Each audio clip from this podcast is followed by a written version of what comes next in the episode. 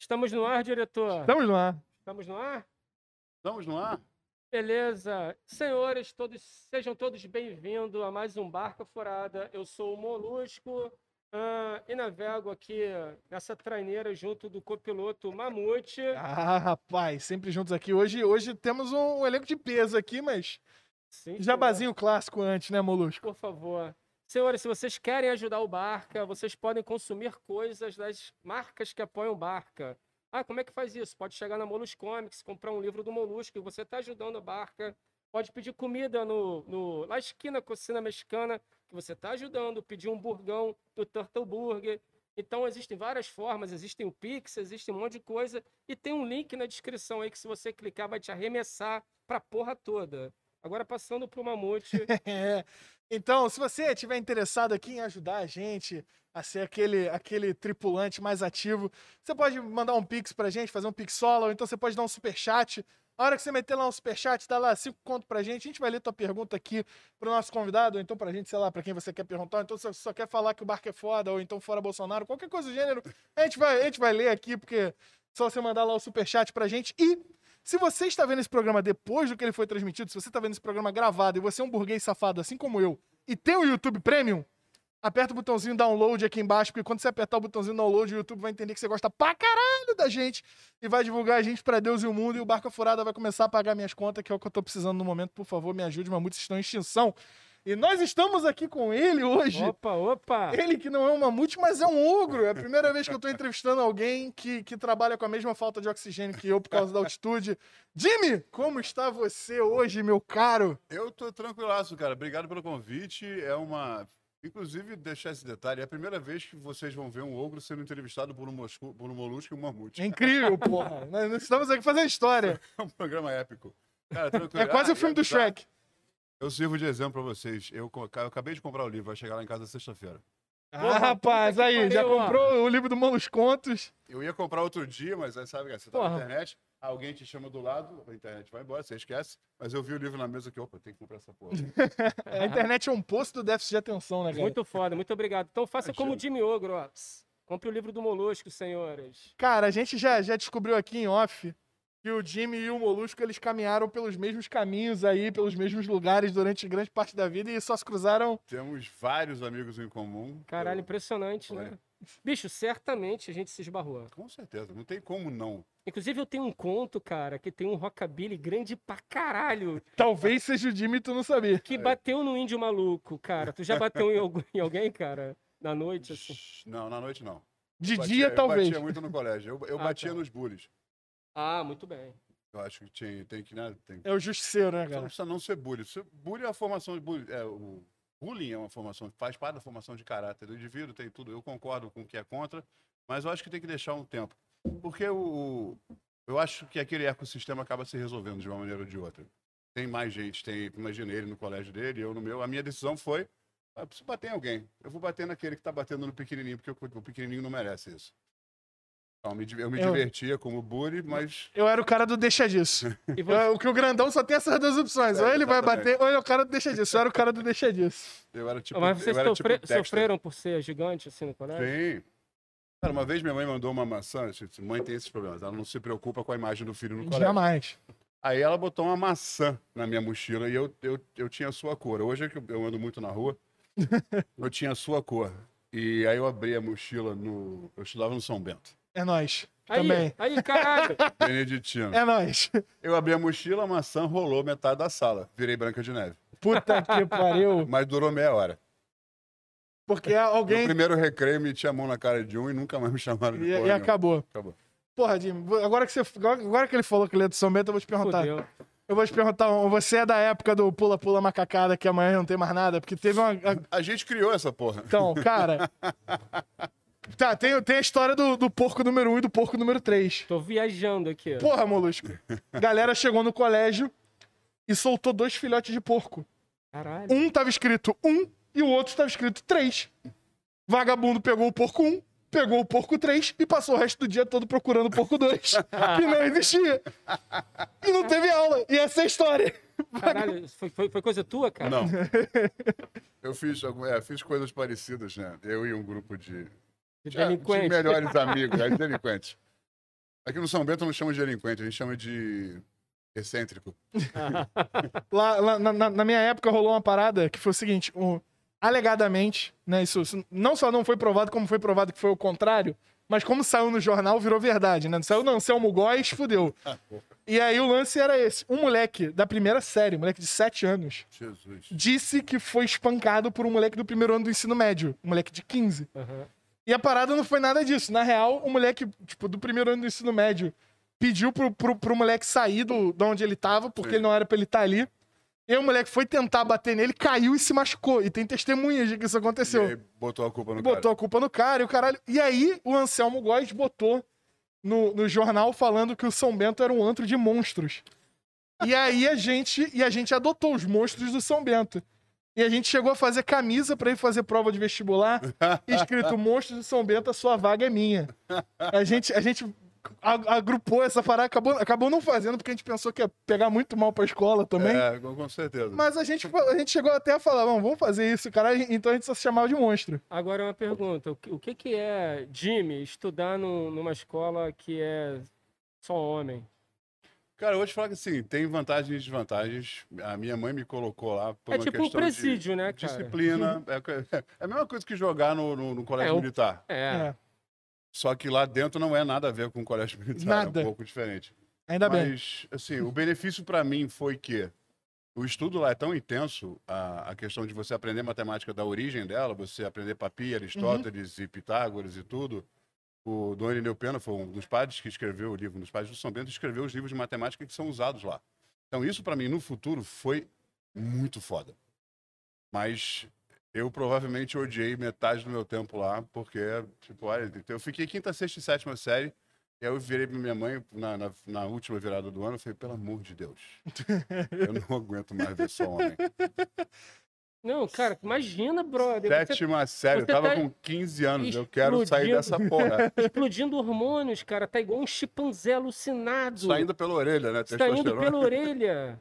É bizarro, mané. Não, cara, é, é- é, sinceramente, assim, é, eu estudei no GPI, né, irmão? Que era anarquia, o negócio era muito louco. Boate escola GPI, pô. Não, velho, sexta série tinha moleque que roubava toca-fita, irmão. Era- a parada era tensa, saca? Então, assim, tinha, tu tinha punk na parada, tinha índio, índio maluco era da minha turma, cara. Tinha índio misturado com punk, tinha misturado com ladrão de toca-fita, misturado com uma porra, um skatista maluco, então com maconheiro.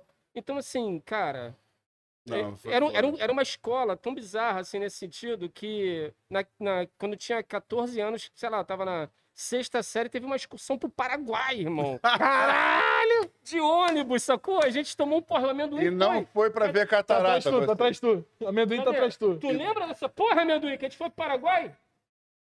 E vocês Caralho. não foram pra ver catarata, vocês foram Comprar moema. Comprar Não, velho, Vender moamba, então. Índio, índio maluco comprou um, um tênis de jogar peteca com dois pés direitos, se fodeu. Bom pra caralho, irmão. E, cara, e foi isso. A gente.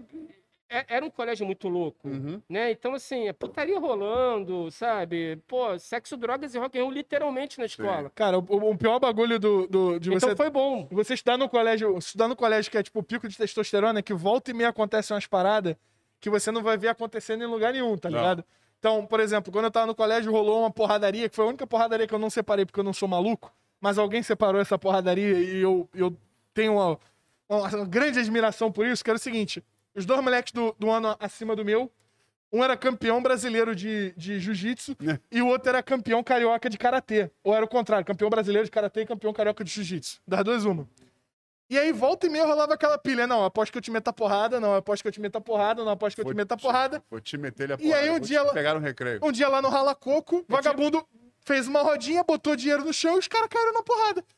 E aí você pensa, uma porrada do campeão brasileiro de karatê com o campeão carioca de jiu-jitsu e o inspetor tem que ir lá separar a porrada, tá Não, ligado? Só se chegar de voadora. Não tem como, não tem como. Tem que chegar com, porra, um pé de cabra pra, pra separar o Extintor bagulho. de incêndio, qualquer coisa. Chega nem os trapalhões, né?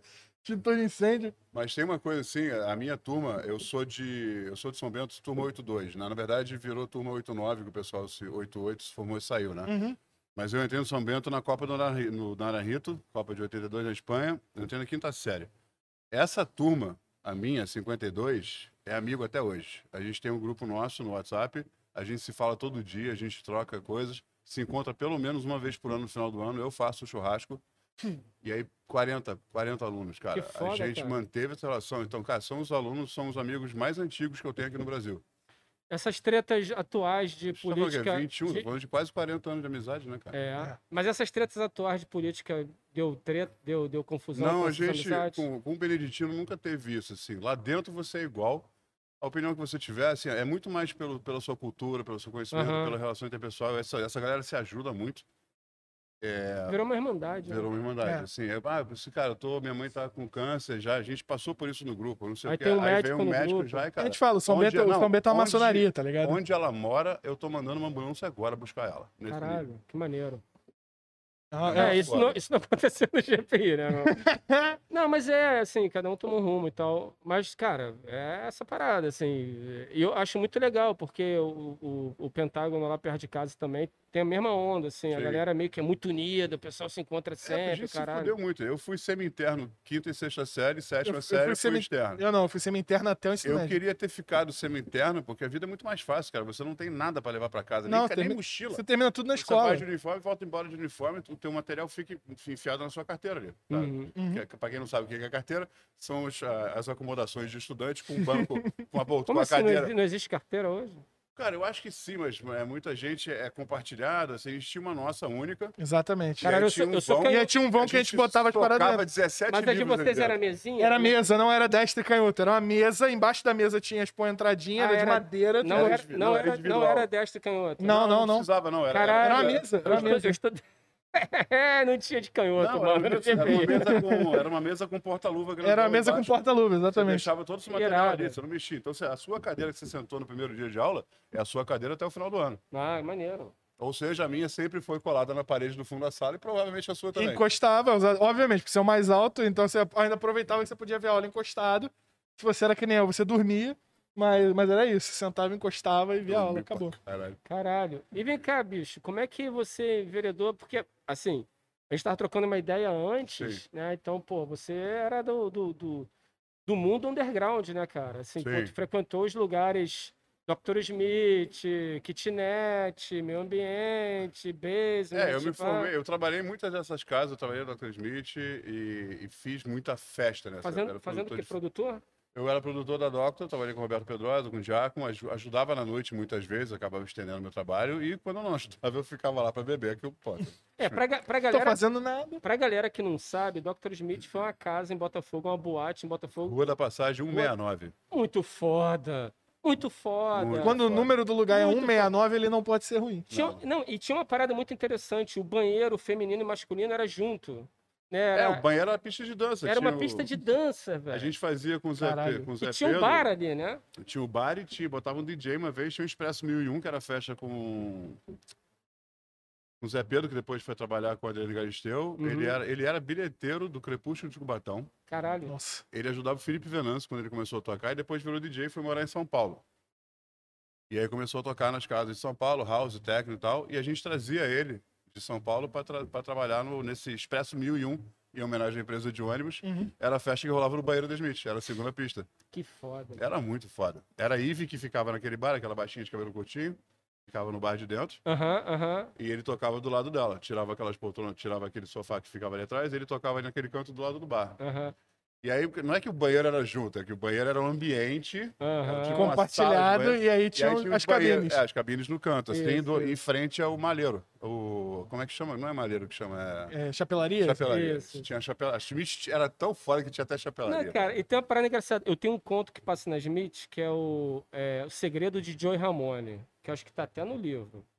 E, e passa lá na Smith. E eu defino a Smith assim: é um lugar estreito, profundo, e quanto mais profundo você vai, mais profunda é a sua imersão. Sim, o, Por- es- o não é? escritório era atrás da pista de dança, Caralho, inclusive. isso era muito louco, Isso cara. era muito louco, cara. E era chegava muito no louco. final da boate, era tipo a deep, deep web da, da- da- do underground, cara. Melhor definição que eu já Não ouvi. é? Caralho, é muito deixa, foda Deixa aquele eu anotar lugar. isso pra não esquecer É tipo web do underground. Foda, cara. O lugar é maravilhoso. Era foda pra caralho. Que maneiro, Jimmy. Muito bom saber que a gente, caralho, conviveu no mesmo espaço. Possivelmente a gente se esbarrou, cara. Várias vezes, com Não, certeza. inclusive, eu acabei me mudando, que eu morava no Jardim Botânico na época. E aí, quando eu me mudei, a minha mãe mora nesse apartamento até hoje, na Rua da Passagem 89. Pô, não, então- 98. Então tá É do outro lado da rua. E aí eu falei, não, mas eu já tinha fechado a Smith, já Ah. tinha virado aquela loja de madeira. Puta que pariu, mano. Como é que um lugar desse vira uma loja de Não, madeira? quando a gente comprou o apartamento, eu falei, eu falei o dono, o, o garoto, na verdade, o filho do dono do apartamento, ele, ele me conhecia do, da Dr. Smith. Ele você tava sempre na Smith? Eu falei, trabalhei três anos naquela porra. ele, caralho, eu tava lá todo dia, eu ficava na porta conversando contigo. Eu, É, desculpa. Ele falou, não, não, eu sei que você não vai lembrar, óbvio, tinha 300 pessoas por noite, não tem como.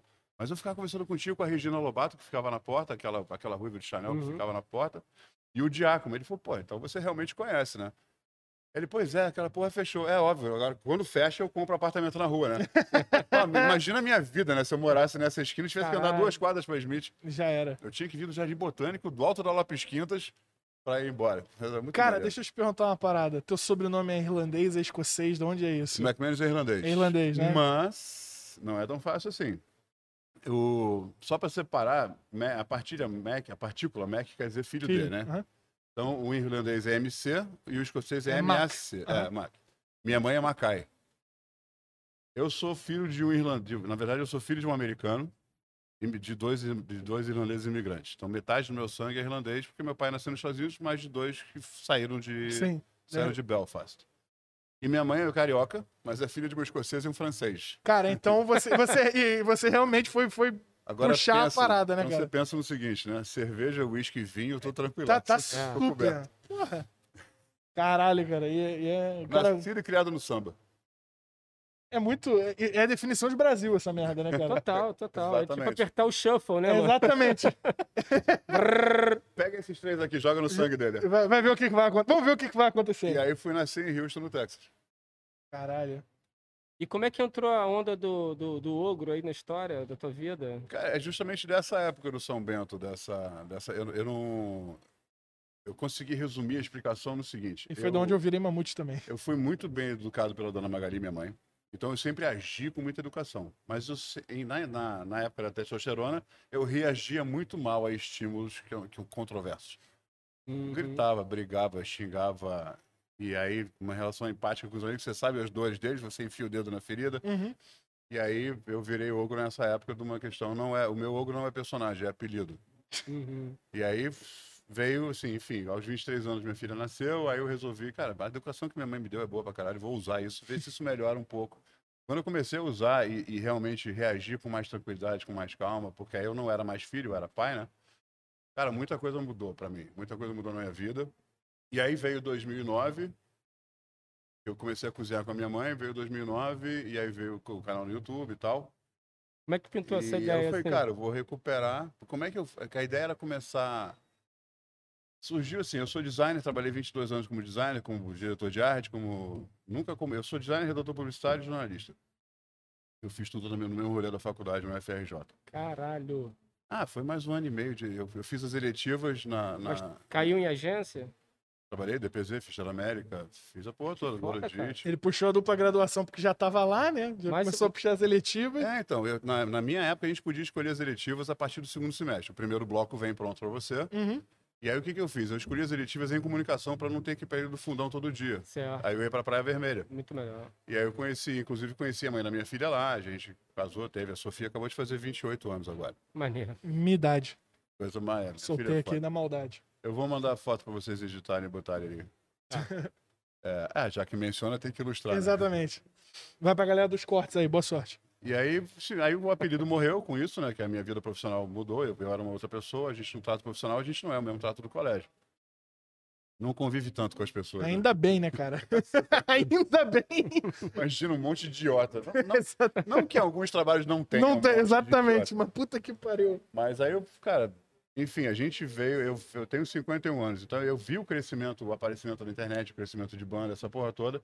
E aí de agência eu fui parar no varejo eletrônico. Então trabalhei Shoptime, americanos.com, fui coordenador, gerente de criação Pô, lá. então tu, tu é uma geração um pouquinho que a arte final era no Pestap, né? Tipo. Cara, fotolito era com Durex. É, tu é a geração antes do digital, né, Antes do digital. Cansei de virar à noite em agência, na gráfica, na Ministra, para entregar trabalho, para conferir fotolito, e o cara com a mesa de luz, aí vinha o fotolito do preto, quer dizer, o fotolito do, do- do amarelo, do magenta, Hum. do cian, e aí bota do preto em cima, e o cara fazendo o, o registro e prendendo com o Durex para finalizar. Aí você olha, tá ok, Aí mete pode aquele mandar rodar. conta-fiozinho pra. E aí ele dá ok e rola. Aí eu fazia as- muitas artes, mandava para arte finalista para fazer todos os ajustes. É, não foi o primeiro, né? Uhum. Mas acho que trabalho, um dos que vai. foi que ganhou mais notoriedade, pelo, porque a nossa pegada sempre foi cozinhar qualquer coisa em qualquer lugar.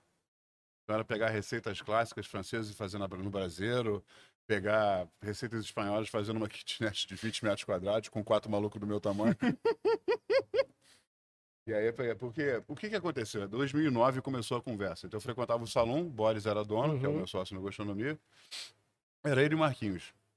E aí, e essa coisa do, do design, de 16 horas por dia no computador, eu falei, cara, o que, que eu tô fazendo com a minha vida que não tem, eu não tenho. Eu gostava muito da minha profissão, não, não, não entendo errado isso.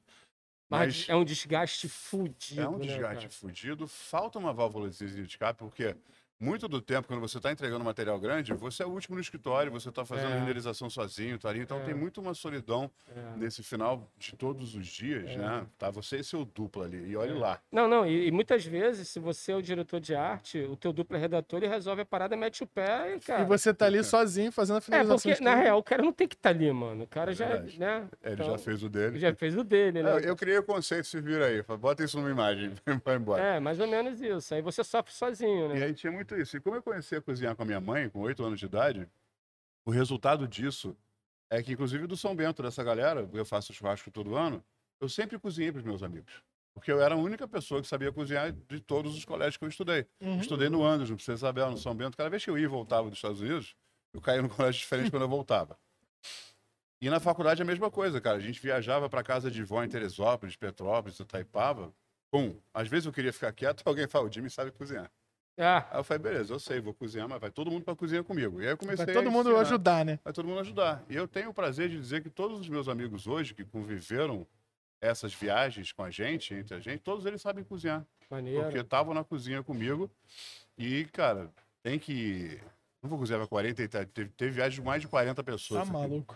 Eu não era profissional na época. Eu falei, então, vem cá, me ajudar. Eu te ensino a cortar, mas eu não sei fazer nada, então você lava a louça. Aí vamos. E sem, cara, aí teve viagem para busca e ninguém foi pra praia, A gente ficava na cozinha, na piscina da casa, e aí tá óbvio que alguém foi tomar sol de manhã, foi surfar, assim.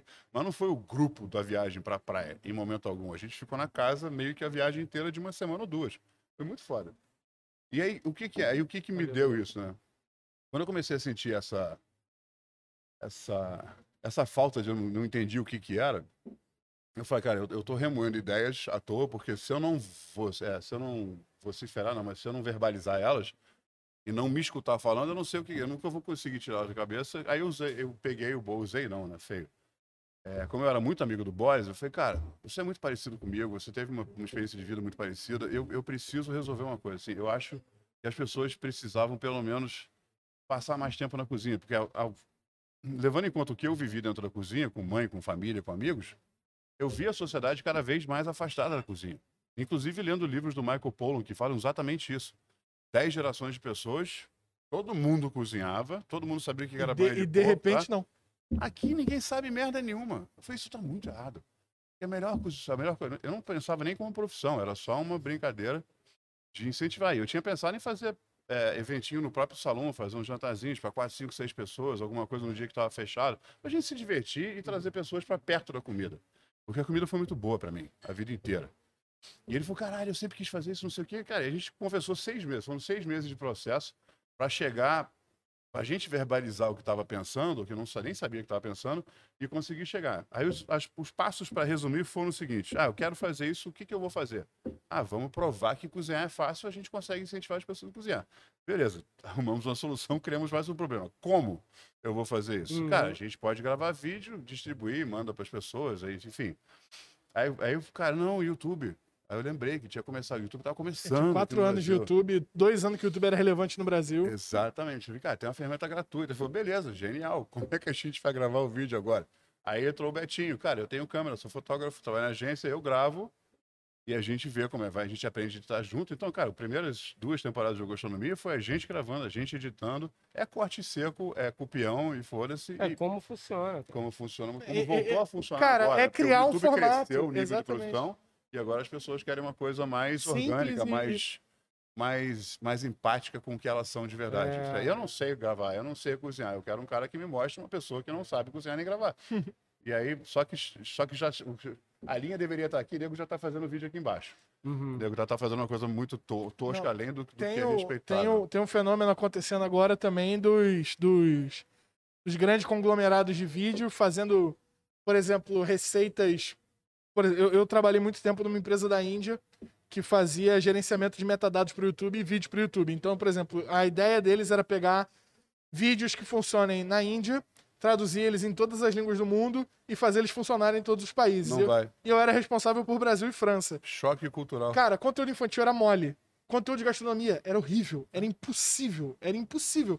Porque tem uma porrada de coisa lá que o brasileiro olha e fala, cara, o que, que é isso? Não. Sabe, tipo, pô, beleza, o, o curry eu sei, eu sei que, pô, talvez eu consiga arrumar na casa das Pedro. Só que os que eles vão falar de 3.500 curries diferentes. Exatamente. O- Os caras conhecem, porra, miseravelmente oito tipos de curry, assim. Isso que eu tô falando do que eu lembro de Sim. ter visto, tá ligado? E a gente vai olhar e a gente conhece aquele um curry. Sabe? É, O cara, o Aquele cara, amarelinho do saquinho o cara, papel. o cara vai falar de café da Algona, sabe? Tipo, o- o- a ideia do café da Algona já é uma parada que passa longe do brasileiro. O Brasileiro toma café preto e, e é isso. Agora E que a gente olha. tá começando, tipo, ter baristas e não sei o Microlotes quê. e. É, o Kuala Lumpur, o café Copiluac. Copiluac, né? Copiluac, E e a, aí- a gente tem o Jacu aqui. Exatamente, processo? exatamente. A gente tem jacu, e mas o, o lance, só que o negócio do Copilac é a, a fama, né? Pô, o Copilac é o, o café mais caro do mundo, mas todo cheio de sacanagem. Então, o, o nome, quê. o nome disso na semiótica é Unwelt é, cultural. Porque o que acontece? É a mesma coisa se você chegar e falar que assim, ah, vou vender café na Índia. E você vir com um apelo de, de comunicação do café que a gente tem aqui, como a gente se relaciona com o café. É, com o comercial do Pimpinela. Que sabor de Isso, café. e botar na Índia Não essa porra. funcionar. Não vai funcionar. Não por- funciona nem em outro país que fala português. Porque o café na Índia é o chá, cara. Uhum. Uhum. Então, assim, você não vai conseguir substituir uma coisa pela outra. Então não funciona. Por isso que, que na gastronomia é foda, porque querendo ou não, você tem que meio que dar uma adaptada, né? Sim, e. É, não vou dizer que é fácil, mas o, a vantagem dessa adaptada que você fala, eu vendo muito isso como. Uma das aulas que eu dou muito é, é regionalização de comida, a partir de um conceito. Então você Uhum. pega a muqueca, por exemplo, que é o que eu tenho usado muito hoje. A muqueca, hoje, a partir de 2003, uma pesquisa que o Ministério de, de Turismo e, e- Enfim, agora não sei mais o nome do Ministério, É. mas o que cuida do turismo. Eles fizeram uma pesquisa muito mais ampla no Brasil, pela primeira vez, em 2013. E é pela primeira vez a muqueca ganhou a feijoada como prato típico brasileiro, que o, brasileiro, o prato que o brasileiro indicaria para um turista como representativo Uhum. do país, do Brasil. Muqueca ganhou da feijoada? Ganhando a feijoada, em 2013. E aí eu peguei esse case e falei, cara, eu vou transformar a muqueca num conceito. Porque eu posso fazer uma muqueca carioca, uma muqueca paulistana, uma muqueca cearense, uma muqueca paraense, É. usando ingredientes do Das próprio regiões. lugar, das Uhum. regiões. Muqueca no Pará, por exemplo, eu substituo parte do coentro por jambu, em vez de leite de coco, eu uso leite de castanha do Pará. Bato ele, faço. Uhum. E na verdade eu faço a minha muqueca de porco por outra piada. Porque tem aquela briga de Bahia e, e- e os capixabas. É, de quem muqueca inventou a muqueca, capixaba, o resto é peixado, e baiano fala que muqueca baiano, o resto é peixada. Sim. Eu falo o seguinte, muqueca é de porco, o resto é tudo peixado agora. Porra. Cara, e- e- engraçado, a melhor muqueca que eu comi na minha vida é, era uma- foi uma muqueca vegetariana. Eu comi uma muqueca, se não me engano, em Com Trancoso. Não, banana da terra e palmito. Não, é maravilhoso. Maravilhoso. Aí você entende o que que eu Maravilhoso. acabei de falar, muqueca é um conceito. Exatamente. Ela é uma técnica, Eu não comi é uma uma muqueca receita. de jaca, cara. Muito boa. Muito boa. Que é Minha, minha namorada é vegetariana Eu, vou- e, porra. então, eu já vou adiantar a resposta de uma possível pergunta de vocês. Existe alguma coisa que, você, que eu não coma? Jaca. Sério? Jaca, pra mim, é um instrumento de defesa da natureza contra Ah. lenhadores. Caralho. Ela tá lá, ela é grande, ela é pesada, ela tem pontas pra isso, pra potencializar o, O dano. o, estrago, exatamente, o dano.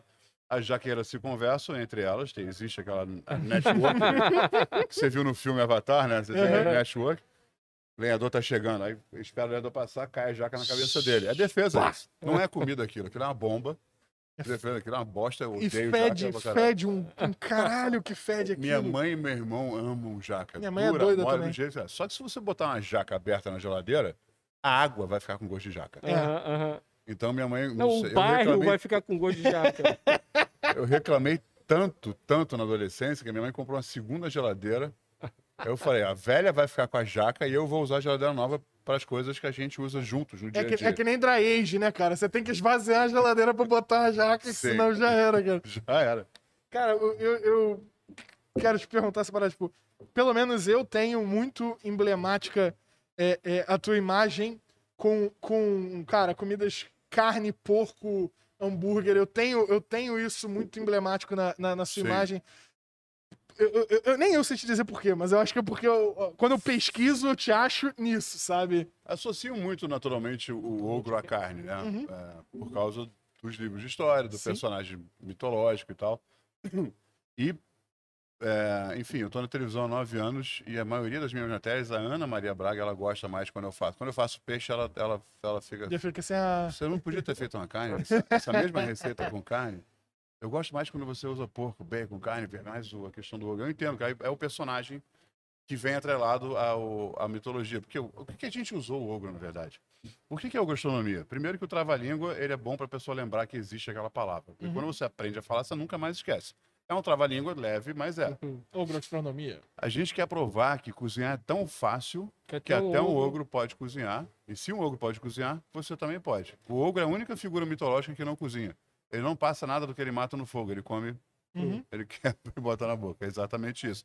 Então, se eu pudesse provar que um ogro pode cozinhar, eu posso provar que todo mundo pode cozinhar.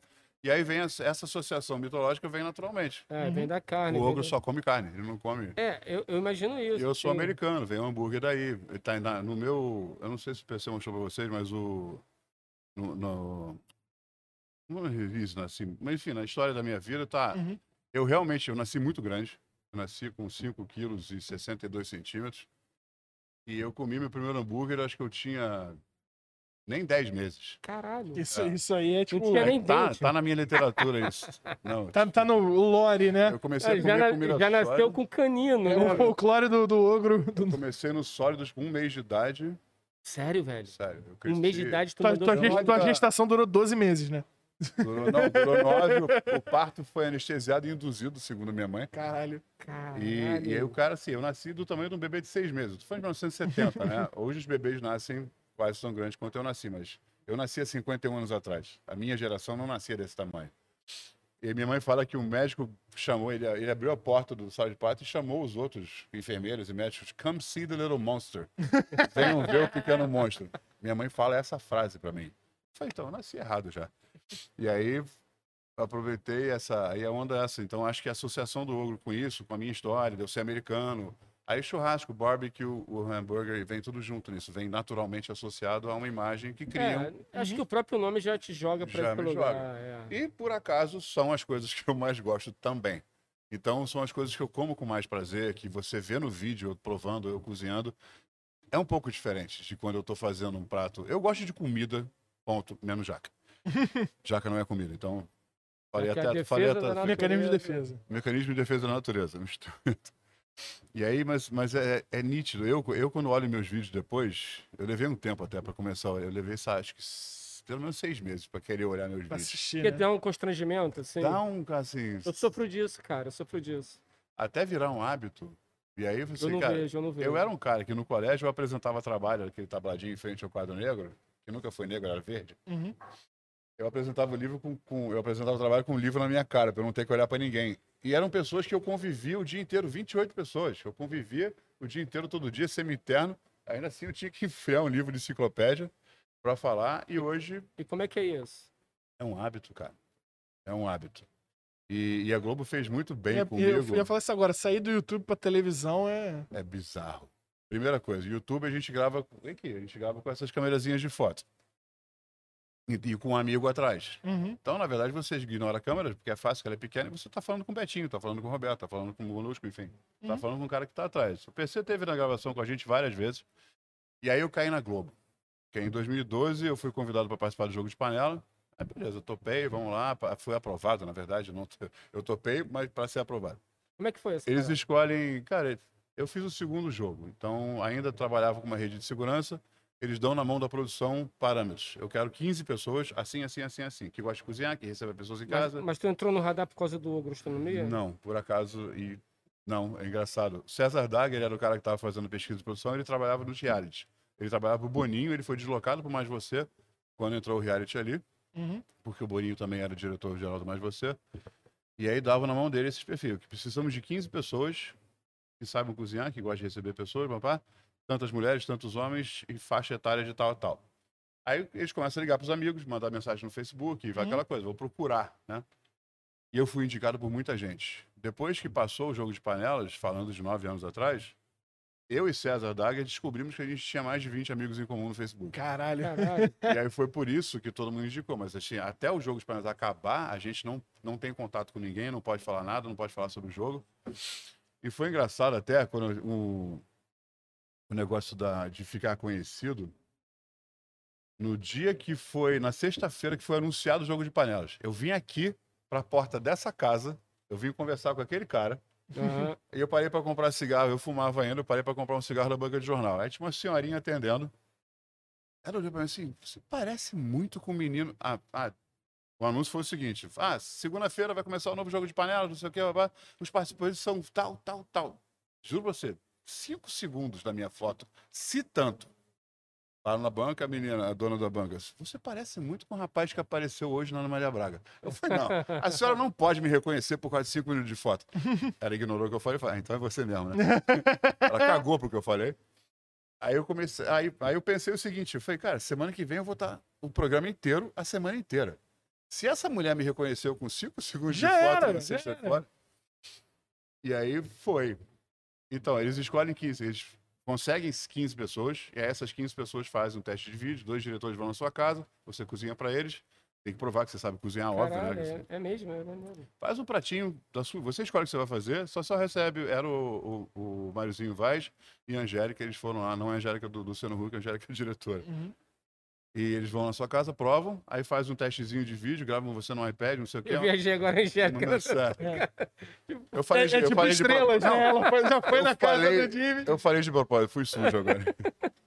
Era pra criar imaginação mental, tipo, não pensa no Não, Fusca, não, cara. pensa no Fusca Rosa. Não, sim, sim, sim. Já era. E aí, cara, e a Ana que aprova.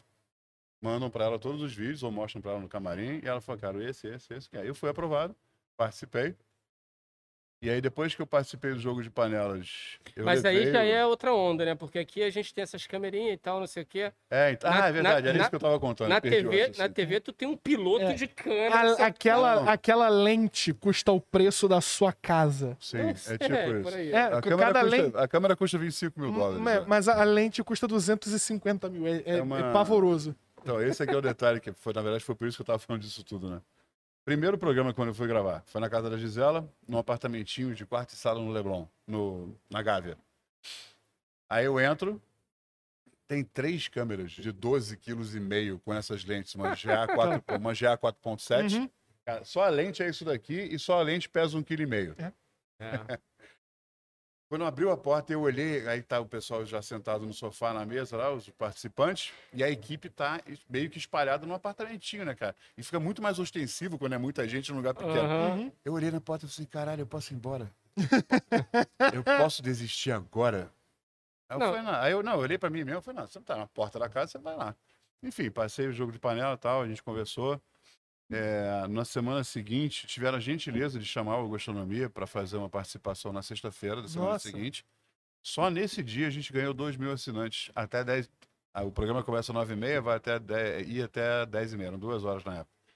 Nesse, do período do programa, a gente ganhou 2 mil assinantes. Em Caramba. 2012. É, É. isso era absurdo. Aí, cara, foi muito maneiro. Aí a Vivi, a diretora, e a Ana convidou.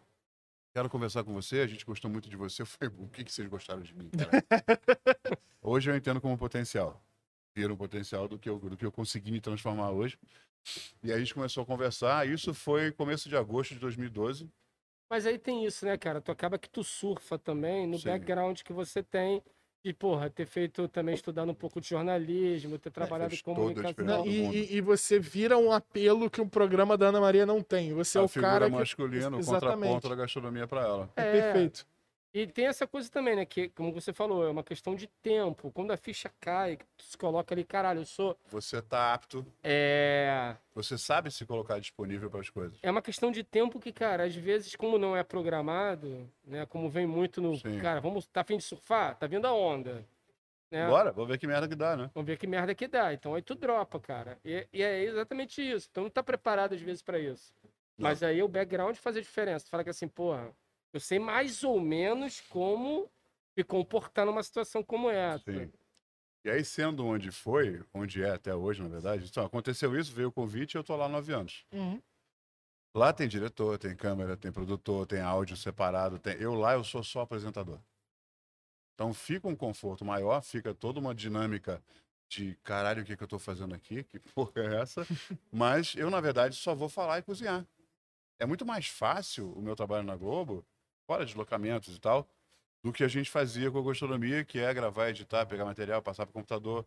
Aí acabou a gravação, eu quero publicar esse vídeo amanhã. Então virar a noite com o Betinho editando vídeo para poder publicar. É, o maneiro, disso, o maneiro disso é que você ganha uma estrelinha de cascudo, porque você passa a entender a problemática toda, Sim, né? e eu consigo ajudar eles a diminuir o trabalho deles. E você não corre o risco de virar aquela estrelinha, né? Porque quando tu não tem muito contato, é mais fácil você se seduzir numa Sim, onda. que aí você vira apresentador, vira o vocalista da banda, né? É, exatamente. O mundo Você funciona pra faz você. isso, é.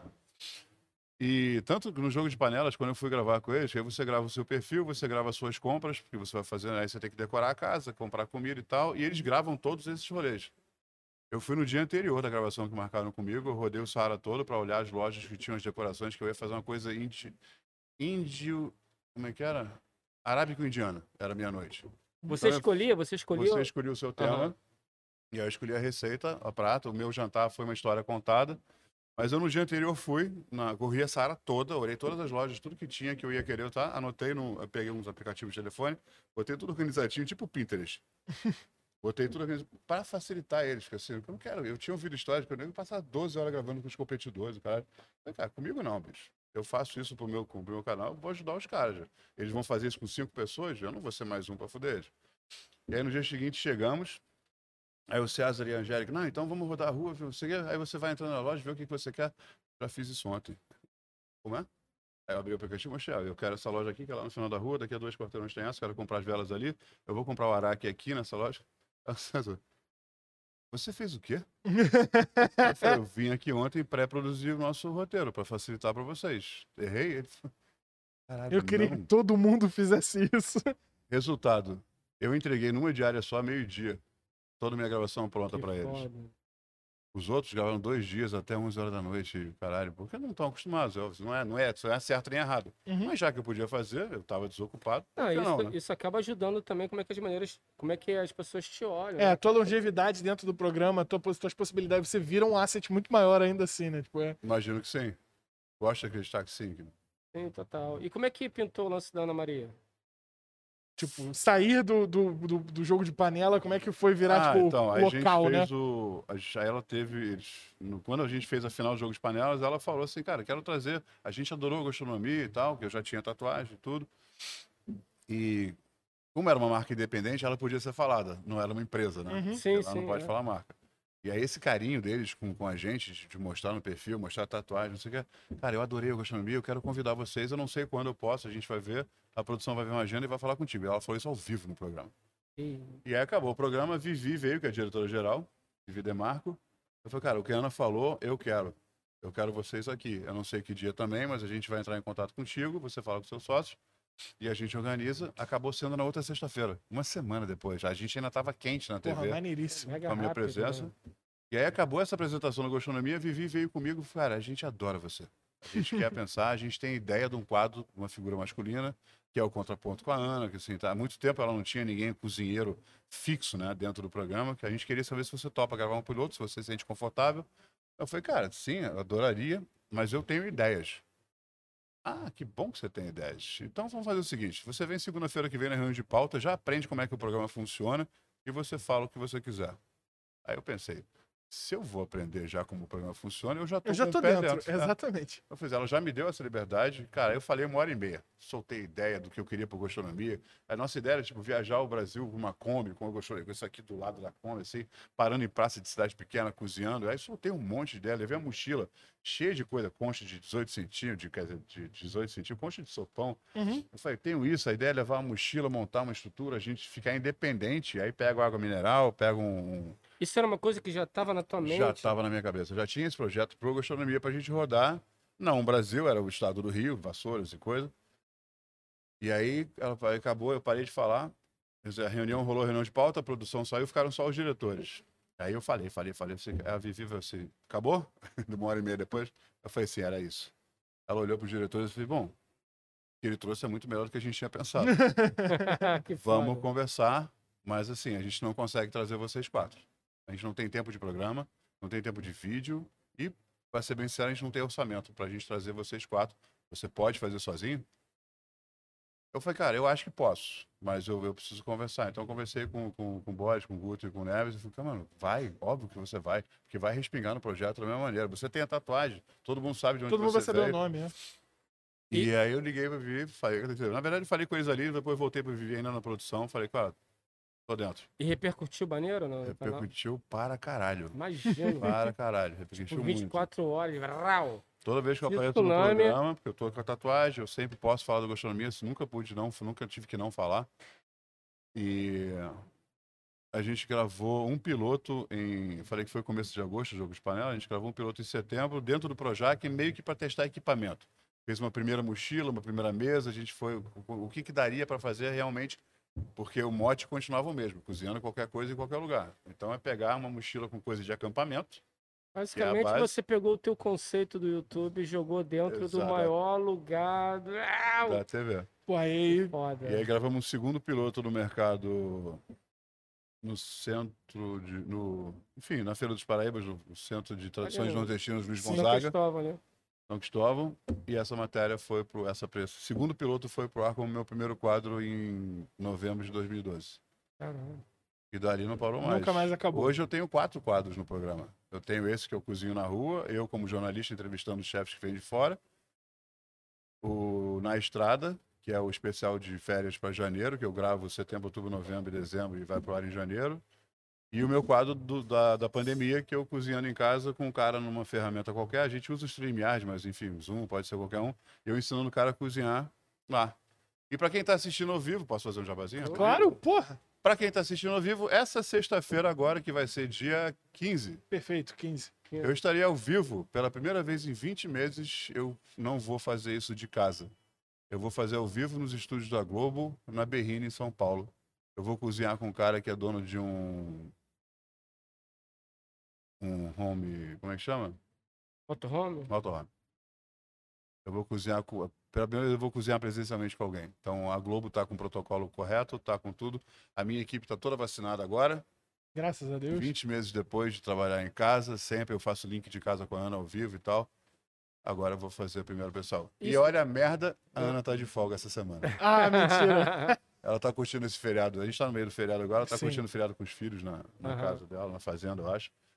E aí tá a Thalita e o Fabrício, mas enfim, eu vou ver, Vivi, vou ver. Eu não vejo ninguém pessoalmente há 20 meses. Caralho. Maravilhoso. Esse- Isso, a galera. Vocês pô, imaginam, aquilo é uma família, Uma, né, você cara? fala, a galera que te abraçou, te trouxe É pra uma dentro do que, do que tava acontecendo já há muito tempo. O programa da Ana é muito tradicional. É muito tradicional, cara.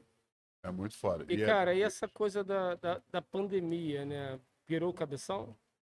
Cara, eu tomei uma decisão muito. Aconteceram duas coisas. Assim, eu, eu tomei. A gente começou a ouvir falar da pandemia. Quando começou a ouvir falar daqui, foi quando eu cheguei. Eu estava em Istambul, a última viagem que eu fiz grande. Eu estava cobrindo um evento de gastronomia com a temática Mulheres na Gastronomia do Mundo, que era o Paré Berê, que estava acontecendo em Istambul. Então eu fui para Istambul, dois dias de palestra, e aproveitei e fiquei mais três para conhecer uma cidade que não Que tem é, porra. É, o, o- o encontro da Europa com a Ásia em todas, todas as eras do mundo. É Eu incrível. consegui comer igual um animal o dia inteiro e emagrecer porque eu andei 20 Sério? km todo dia. Não tem como. tem Istambul como, é não. maravilhoso. Eu, eu tenho um sonho de ir pra lá, eu só vejo documentário, vejo coisa, Ah, uma cara, porra. surreal. E aí eu cheguei aqui no Brasil, no dia que eu pisei aqui, dois dias depois fecharam o aeroporto lá. Caralho. Então, a gente estava ouvindo o da Pandemia, veio para cá, e aí, acho que foi dia 17 de março aqui no Rio, veio o primeiro lockdown. Exatamente. E aí eu falei, cara, assim, aí eu comecei a ler, pesquisar, perguntar a pessoa, a gente conhece muita gente fora e tal. Falei, mano, o bagulho é sério, mata muita gente, mata muito rápido. Eu decidi ficar em casa. E aí eu comecei a olhar o que, que eu poderia fazer, tendo a vida online, o caralho. Aí eu comecei a pesquisar equipamento, comprei câmera, comprei lente, cara, preciso montar um estúdio, preciso ficar independente. Uhum. E aí eu fui nas ferramentas de curso. Masterclass, o, o Share não sei o quê. E Skillshare. Skillshare. E nos... Cara, os caras estavam vendendo os cursos que eu já queria há muito tempo. De 1.200 reais por R$ 59,90. Caralho. Eu comprei todos. Eu comprei até curso de piano. Cara, Vai que eu quero aprender uma- a tocar O piano. Masterclass, meu sócio me deu Não. de presente de aniversário. Cara, foi a parada mais útil que eu joguei na minha vida. Eu, eu comprei... Eles, é, O Masterclass não deu desconto, Uhum. mas ele deu um segundo curso Deu de graça. Você exatamente. podia dar de presente pra alguém. Eu esperei vencer o meu curso e dei de presente para um outro e-mail meu. Eu fiquei com dois anos de Masterclass. Cara, é, e o, curso, o curso do Gordon Ramsay é fenomenal. Cara, é Aaron Franklin, o curso do Thomas Keller. Thomas, cara, é muito O Thomas bom. Keller foi o cara que inventou o prato chama Confit Bialdi, que é o do Ratatouille, do desenho. Uhum. Ah, tá, É maneiro. a versão daquele, é a versão do Ratatouille que ele fez. O Thomas Keller é um dos chefes mais fodas do mundo. E... Tá vivo? Tá vivo? Tá vivo. Tá? O Vivaço. restaurante, tá, o restaurante dele em Nova York é foda pra caralho.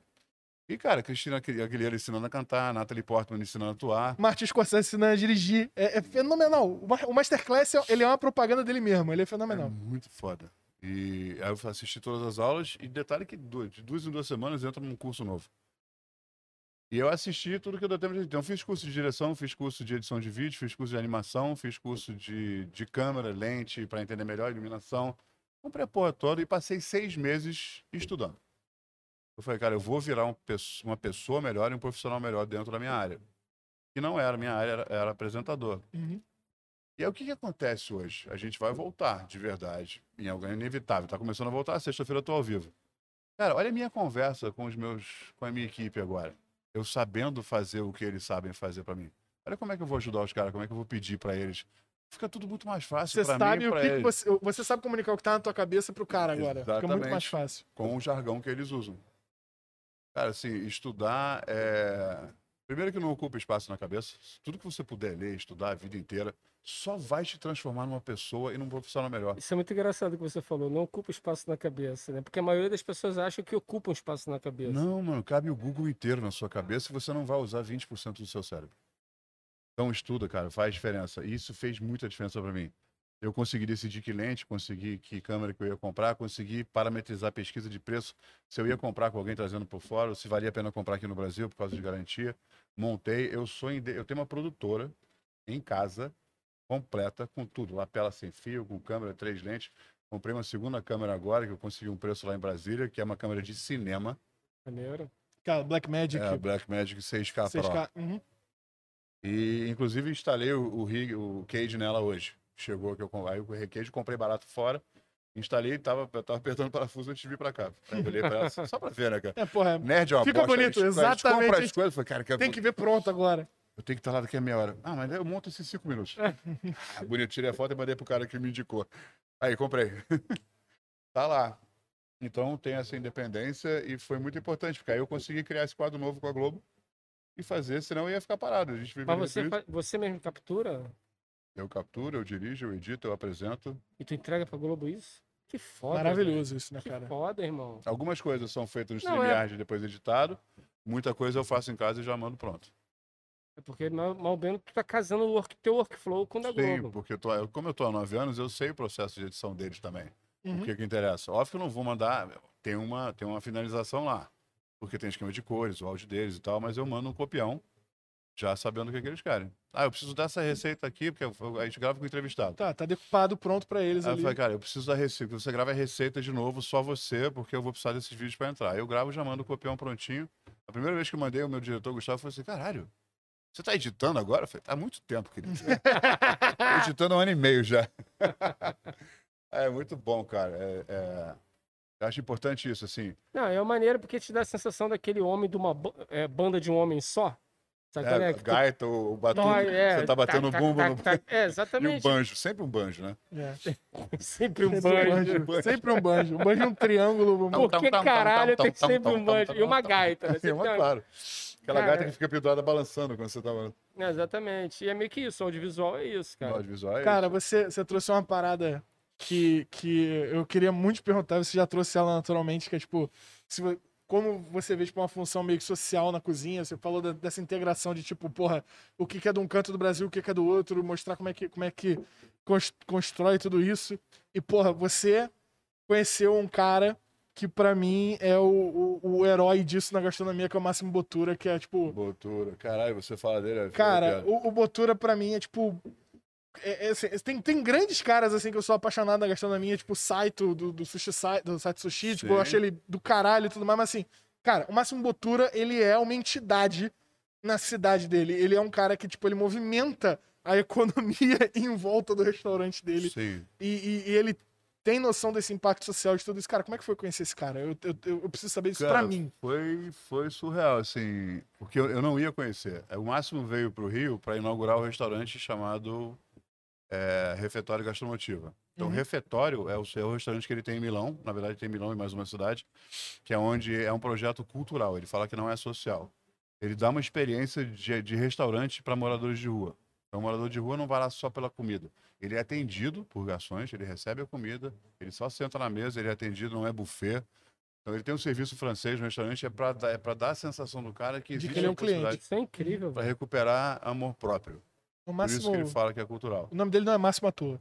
E existe uma, uma entidade aqui no Brasil chamada Gastromotiva, que aí tem México, Brasil, e aí dentro do Brasil tinha Brasília, São Paulo, Minas e Rio de Janeiro. Rio de Janeiro é a sede, que é de onde o Davi Hercer. Uhum. E eu sou patrono do Gastromotiva, eu dou aula lá, eu angario fundos para o Gastromotiva já há muitos anos. A gente capacita 200 pessoas por ano em quatro turmas de 50, de, de, de- em situação de, de vulnerabilidade, e três meses de curso intenso de ajudante de cozinha para dar emprego. Todos esses 200 saem empregados.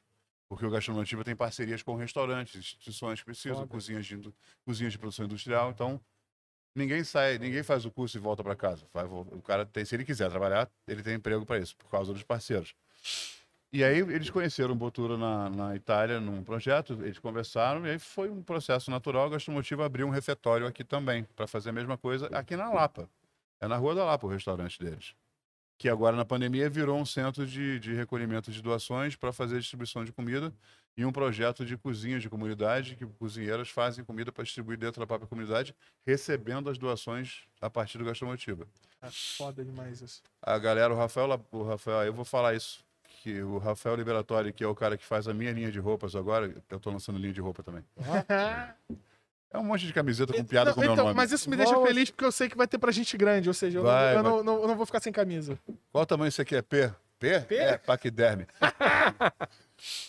e aí ele veio pro Brasil. E aí quando ele veio, é, aí tinham duas coisas. Aí veio, não veio o Bocuse, mas veio, vieram os- os grandes chefes, vieram junto, porque são todos amigos, né? Uhum. Existe a- o, o, como é que é o High, o high Mile Club dos chefes, né? Sim. E veio Quase todo o Olimpo, falei, né, cara, cara? e eu tava na primeira reunião com o Davi, com a Kátia Barbosa, com, com a galera que foi, cara, a gente vai botar esse restaurante, a gente precisa de ajuda de todo mundo aqui. Eu sou do primeiro time que ajudou na, na- em arrecadar fundos e doações e equipamentos para esse restaurante aqui da Lapa. Eu acho que é para lá, na verdade. Minha bússola não funciona quando eu tô em lugar fechado. Normal. E aí eu fiquei numa, cara, eu não vou. Eu falei, então, ia ter o evento, não sei o quê, caiu pauta pra mim. Viajar. Eu tava em Pernambuco nessa semana. Eu tava em Uhum. São Bento do Una gravando uma matéria numa cidadezinha de 2 mil habitantes. Mas, enfim, a minha profissão. E eu Exatamente. puto pra caralho que eu ia perder. Eu ia, viajar, eu ia viajar no dia anterior da inauguração do restaurante. E eu não ia atrapalhar naquele movimento, tem o meu dia a dia e tal. Eu puto pra caralho. Na dois, dois dias antes de eu viajar para essa matéria, me ligam do Mais Você. Olha, a gente conseguiu uma exclusiva com Botura. Hum. Vou repetir. A gente conseguiu uma exclusiva com Botura e a gente quer que você entreviste ele. Eu falei, repete só para eu gravar isso, por favor. A gente conseguiu uma exclusiva com Botura e a gente quer que você entreviste ele. O que aconteceu? Eu não teria visto o Botura porque eu estaria nesse rolê. Eu não, eu não ia participar da agenda dele aqui, eu só ia participar da questão da inauguração, de cozinhar no restaurante, Uhum. mas eu estaria em Pernambuco. Eu fiquei sentado três horas no sofá, no Marina, lá no Leblon, Aham. batendo papo com o Botura. Cara, que inacreditável. a entrevista foi orgânica. A gente criou, a, a- a minha assistente de direção veio com as perguntas. Eu falei, cara, eu vou fazer as duas primeiras, porque eu gostei, e eu vou deixar evoluir. Se eu lembrar, eu li todas elas. Se eu lembrar, eu vou tentar encaixar tudo isso, mas fica pro- pro tranquilo, porque é muito melhor desse jeito, com esse cara especificamente. Porque tinha questão, eu vou entrevistar ele em inglês, tem que, a gente tem que traduzir isso tudo, então não dá pra ficar muito pontuando. Vai fundo. Cara, a entrevista foi quase. Na, não foi na íntegra, porque, enfim, mas o conteúdo foi na íntegra. Foi tipo, num programa que tem 45 minutos de VT, foram 27 dessa entrevista. Caralho. Maneiro. Foi foda. E o Bruto, aí, o Bruto o quê? Duas horas? o Bruto foi três horas. Três Eu Fiquei horas? três horas sentado no sofá com o braço assim do lado do Botura, Ah, batendo caralho. papo, como se eu conhecesse ele há Puta 20 que anos. pariu, cara. E funfou de boa? Cara, Fluidez total? Total, cara. Ele é apaixonado pelo que ele faz. E aí uma coisa pra mim, eu tenho o livro dele que é Never Trust a Skinny Italian Chef. Nunca Hum. confio num chefe italiano magro que pesa 2,5 kg. E eu já tinha planejado. Um dia eu vou pra Modena, mas eu, não- eu vou ter que comprar um livro lá porque eu não Porque vou não vai levar, levar na bagagem. não vou levar 2 kg na bagagem. Ele tava no Leblon, aí eu levei o livro Levou comigo. pra ele assinar. Ele assinou a página inteira. Ele escreveu um textão Puta comigo, desenhou pariu. um hambúrguer, não sei o quê, pá. Me deu, tirou foto com o cara. Ele é super, super. Tudo que você queria que ele fosse. Graças. E aí, do que você falou, uma história que é muito importante lembrar. Rolou um terremoto em Moda. Moda, aquela região de Moda, não necessariamente a cidade, é a dona do DOC do queijo parmesão, Uhum. do parmigiano reggiano. Hum. Cara, armazéns com estantes de chão a teto, toneladas de queijo. Rolou um terremoto. As estantes todas caíram, os queijos quebraram. Quebraram. Isso era perder emprego de mais de 200 famílias, porque até recuperar aquela porra toda, o queijo. Esse cara gravou uma receita em vídeo de um macarrão chamado Cati Pepe, que leva 400 gramas de parmesão. A receita para duas pessoas. É delicioso, mas ele botou no Instagram e pediu para as pessoas comprarem o queijo e fazerem em casa. Seis meses esgotaram as quatro toneladas de queijo. Caralho. Ele salvou não só a cidade, a região, como, a- como o trabalho dessas famílias todas. E é disso que esse cara vive. Além de cozinhar pra caralho. É, O além de máximo- ser um mago. Respeito máximo ao máximo a botura. É, cara, eu, eu, eu, falo, eu falo sempre, eu falo sobre, sobre, sobre gastronomia. É, eu, eu, eu e minha namorada, a gente tem hábito muito de, de, de assistir, de assistir coisas, principalmente de. Não de, de alta gastronomia, mas de street food, né? Aham. A gente tem muito hábito de ver uma galera que trabalha com isso. E, e eu tava vendo um, um, um chefe no, no Peru, que eu não, não vou conseguir lembrar o nome dele agora, mas ele tem uma. Ele tem. tem tá no Street Food Peru, no Street Food na, na Netflix, se você lá assistir, o episódio do Peru é sobre ele. E ele, e ele, e ele é um cara assim que ele fala da, do- da cozinha, e eu, eu como, como, como qualquer artista fala de arte, sabe? Sim, Ele vira- paixão ele- absoluta, né? Não, e ele fala, isso aqui é, é, é a representação do que eu acredito que eu preciso passar, né? E esse Sim. cara, ele era chefe num restaurante high class, que o pai dele era chefe do restaurante high class, maior chefe de Lima. E o pai dele faleceu, ele pegou o restaurante, estava infeliz, vendeu o restaurante, E foi pra rua. abriu, um- abriu um, um stand de, de, de é, é, ceviche com, com aquele arroz frito, que é uma delícia que, que os caras fazem no Peru. Abriu um stand daquilo. E ele falou, cara, às vezes eu tiro num dia o que eu tirava numa mesa no restaurante, Sim. no restaurante high class. Mas todo mundo que sai dali não sai dali querendo julgar minha comida Não, e escrever uma coluna sobre o que eu fiz. Eu alimentei pessoas que precisavam daquilo ali e que aquilo ali, sabe? E aí, cara, e eu falei pra ela, porra, se você gostou disso, a gente tem que ver o, o, o- o- sobre o Botura, porque, cara, o jeito Tem. que o Máximo trata a comida, ele fala do, do- da, da função social e da função cultural do que é aquilo. Ele pensa na comida dele como uma representação da região que ele mora e, e- e ele pensa em como atualizar aquilo ali para as pessoas nunca deixarem de acessar e deixarem de querer conhecer e deixarem de querer estar em contato com aquilo. Sem perder o contato dele com a tradição. Jamais. O Isso- tortellini que ele vende, que é uma das massas mais tradicionais, uma senhorinha foi no- na porta do restaurante dele para vender tortellini para ele, porque ela fazia em casa. Ele falou: não quero comprar da senhora, quero que a senhora ensine os meus cozinheiros a fazer o tortellini da Itália. Ah, que foda. Essa mulher trabalha para ele até hoje, se eu não me engano. Se ela estiver viva, ela trabalha para ele até hoje. E ela que treina os cozinheiros para fazer o tortellini, porque é uma massa feita na dobra bom. do dedo. E aí, É muito e aí foda. tu percebe que é um ser humano diferenciado, né? Sim. Porque Ele- é aquilo, não, ele não tá centralizando, ele tá expandindo, É. né? Ele fala que ele começou isso tudo que ele fez, que o que mudou a vida dele nessa, o que mudou o olhar dele da comida para o mundo, do que, que e eu vou dar uma frase já, mas assim, ele prometeu para a mãe dele, não sei se foi no leito de morte ou em algum momento da vida dele, que ele ia dar, ele ia dar visibilidade aos invisíveis, que são os moradores de rua, que a gente passa na rua e finge que não vê. Essas pessoas que têm as coisas mais tradicionais, que fazem no cantinho de casa e que vendem no bairro ali, carregando a sacolinha, batendo de porta em porta, que ninguém vê também. Ele queria, o objetivo da vida dele é esse. Por quê? A gastronomia ela é agregadora, a gente se junta para comer, ou faz comida, Ou faz comida junto, né? Que é o que, Uhum. que o, Socializa, que né? o Cortella fala muito bem do churrasco, né? Uhum. A gastronomia é transformadora, e aí você vê o projeto do Botura e tantos outros que existem pelo mundo baseados em comida. Por que que, por que, que o Caco Barcelos, em, em Maragogipe, no sul da Bahia, ele se esforçou tanto para legalizar o moquém? que é uma tradição de defumação milenar no Brasil, que é uma técnica indiana, indígena, que se usa até hoje.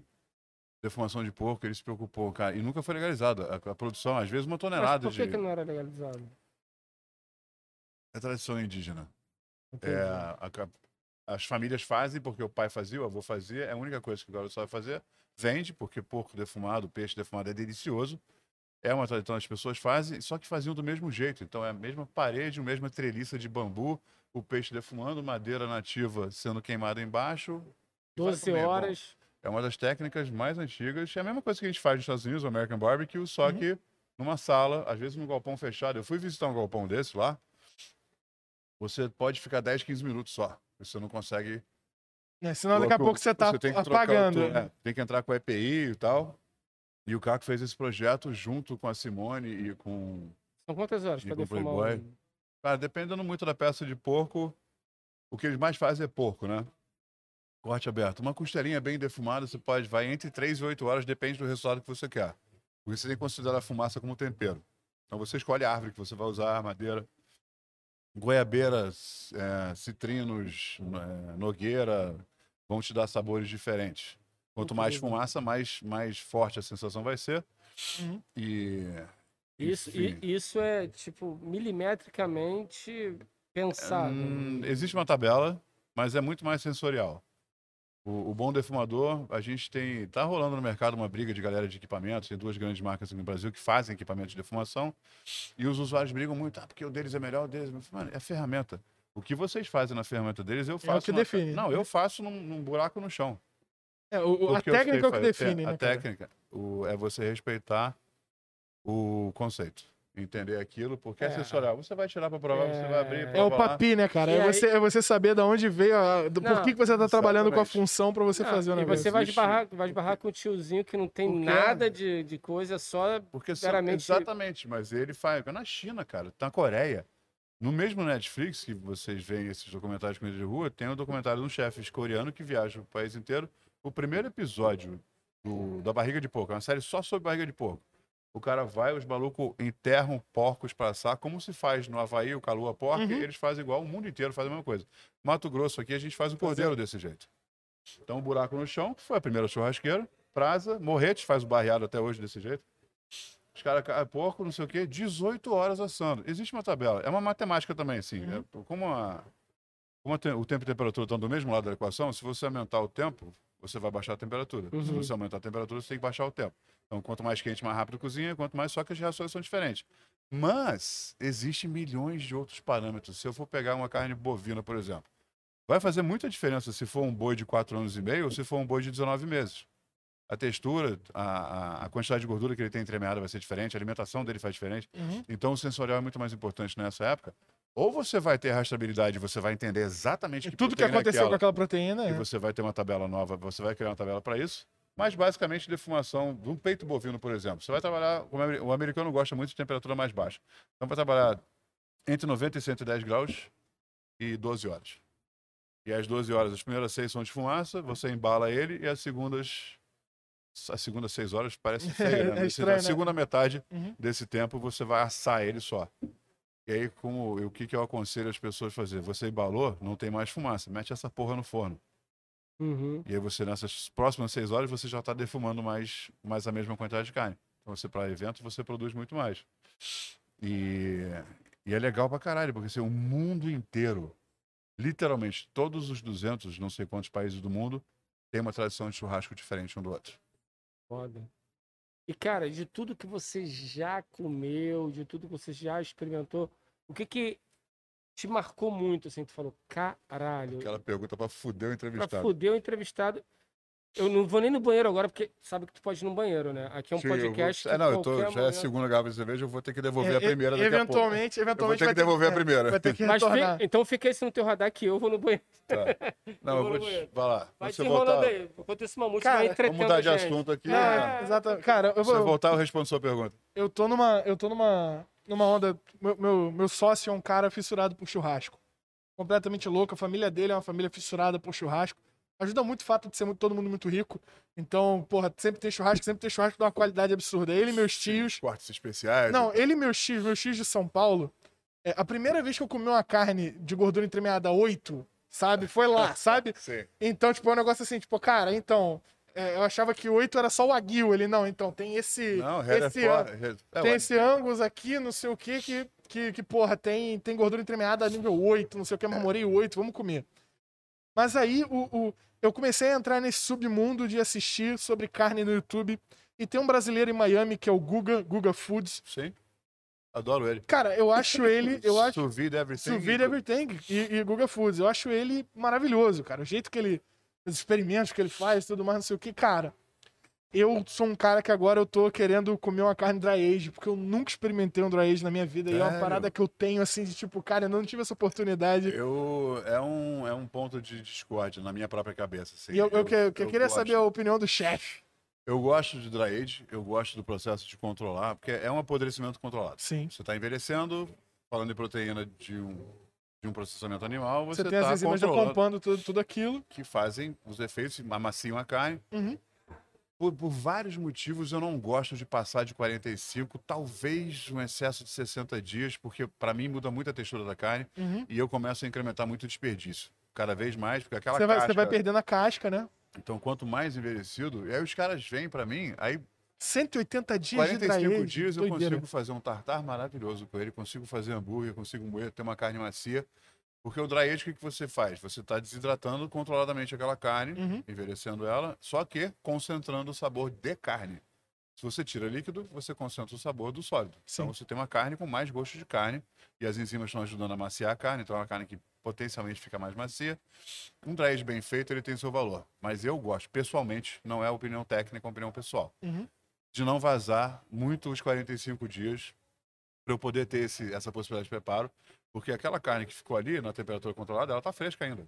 Então, a- o, o- o resfriamento, ele, ele para aquela, aquele corte de carne no tempo. Então, Uhum. tá lá, 11 de setembro, você vai comer no dia... Ela vai, vai ser 11 de setembro, só que com uma casquinha de. A data que eu peguei foi a pior possível, né? Mas dia 1 de setembro, vamos mudar de data. É, Era, era uma data ok durante Você- muitos anos, né, Você cara? botou 1 de setembro, mas você pode comer aquilo no 15 de outubro, ela vai estar como se tivesse sido abatido naquele dia.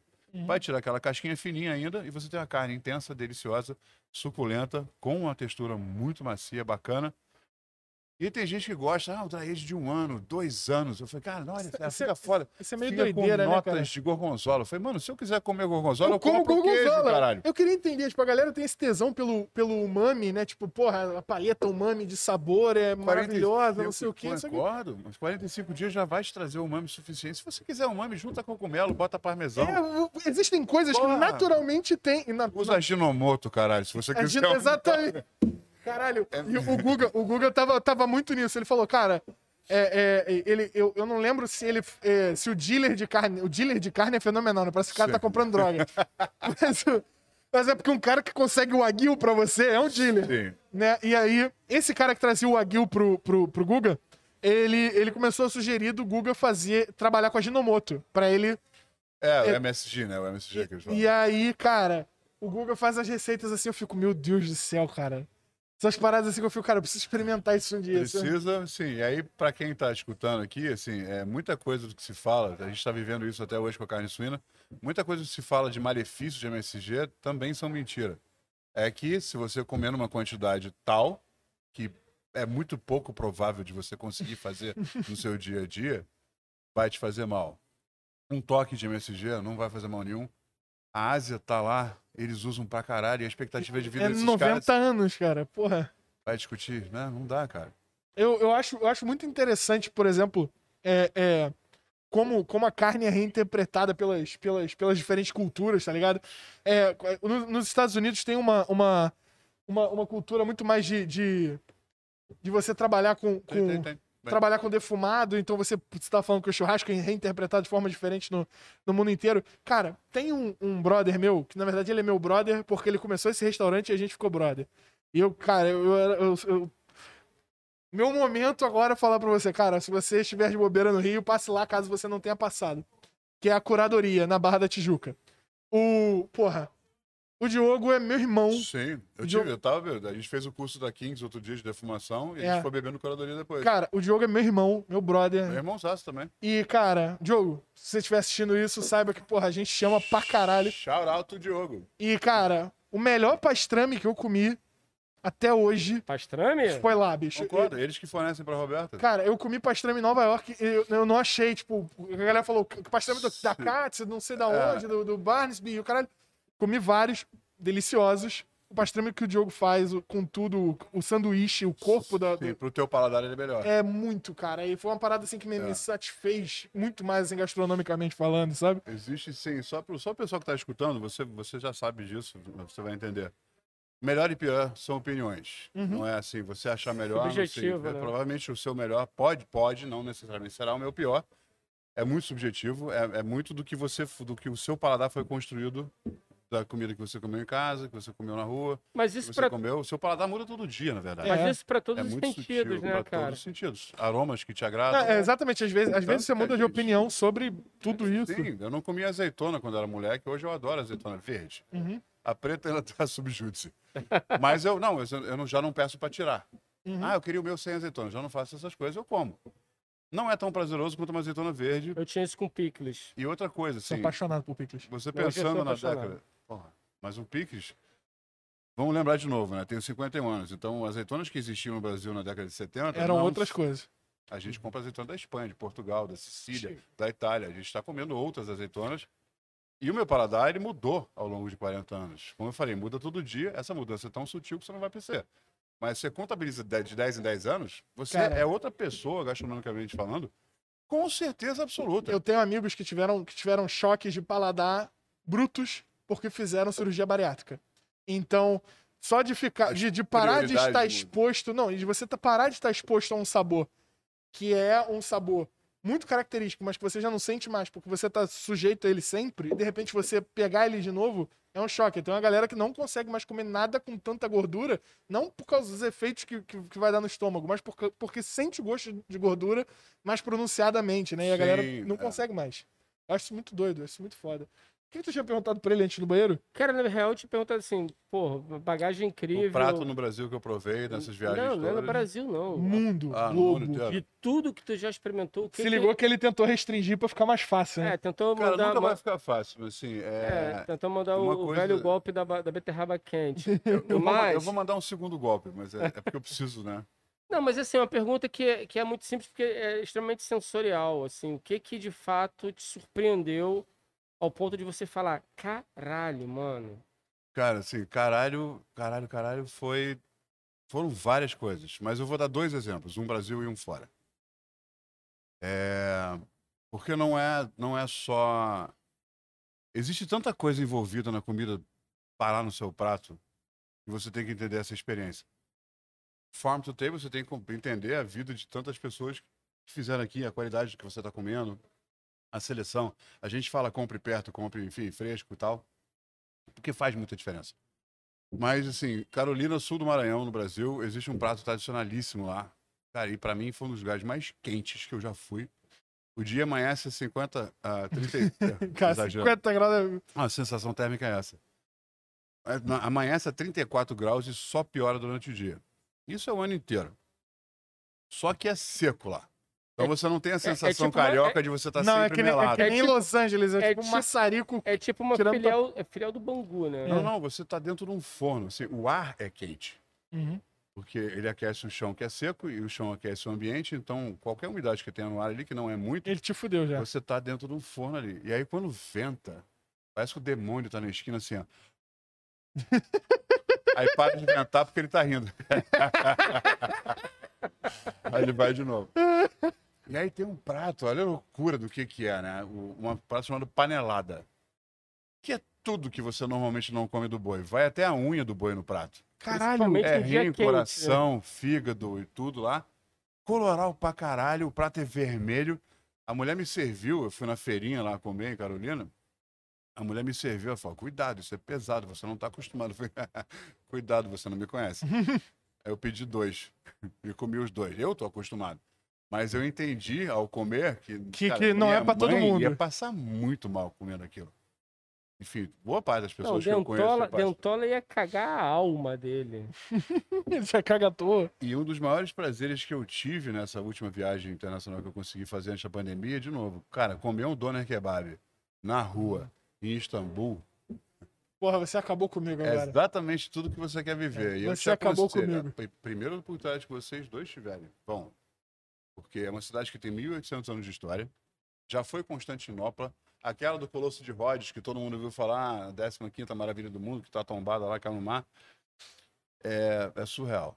Se todos os povos que a gente ouviu falar no mundo passaram por aquela cidade em algum momento. Se você vai na, Sagra- na- na Santa Sofia, na, na, na, Que, que era uma catedral, virou uma mesquita, voltou a ser uma catedral, virou e uma agora mesquita. é, uma, agora é, um, é um templo plural. Todas as religiões são Eu- isso, isso é uma coisa que eu acho maravilhoso, cara.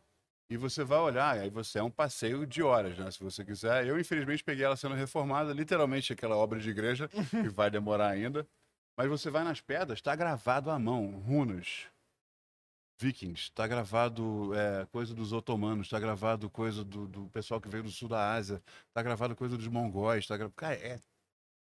O mundo inteiro tá naquela Cara, igreja, num E, lugar e- e a só. atmosfera do lugar, Bruno? Cara, é, é uma energia. Eu, eu, para mim foi muito positivo. Tem muita gente que fala, ah, os povos que mataram gente. Mano, ninguém matou, mataram gente ali dentro, a gente sabe disso.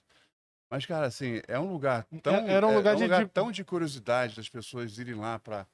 Caralho, eu tô num dos, dos tempos mais antigos do mundo, tô vivendo E história. é um, lugar, é um lugar de louvar, né? Tipo, a ideia antiga era que, porra, é um, é um lugar que você dá graças a alguma coisa, né? Então, tipo, Porque eu, eu, eu, eu acho, assim.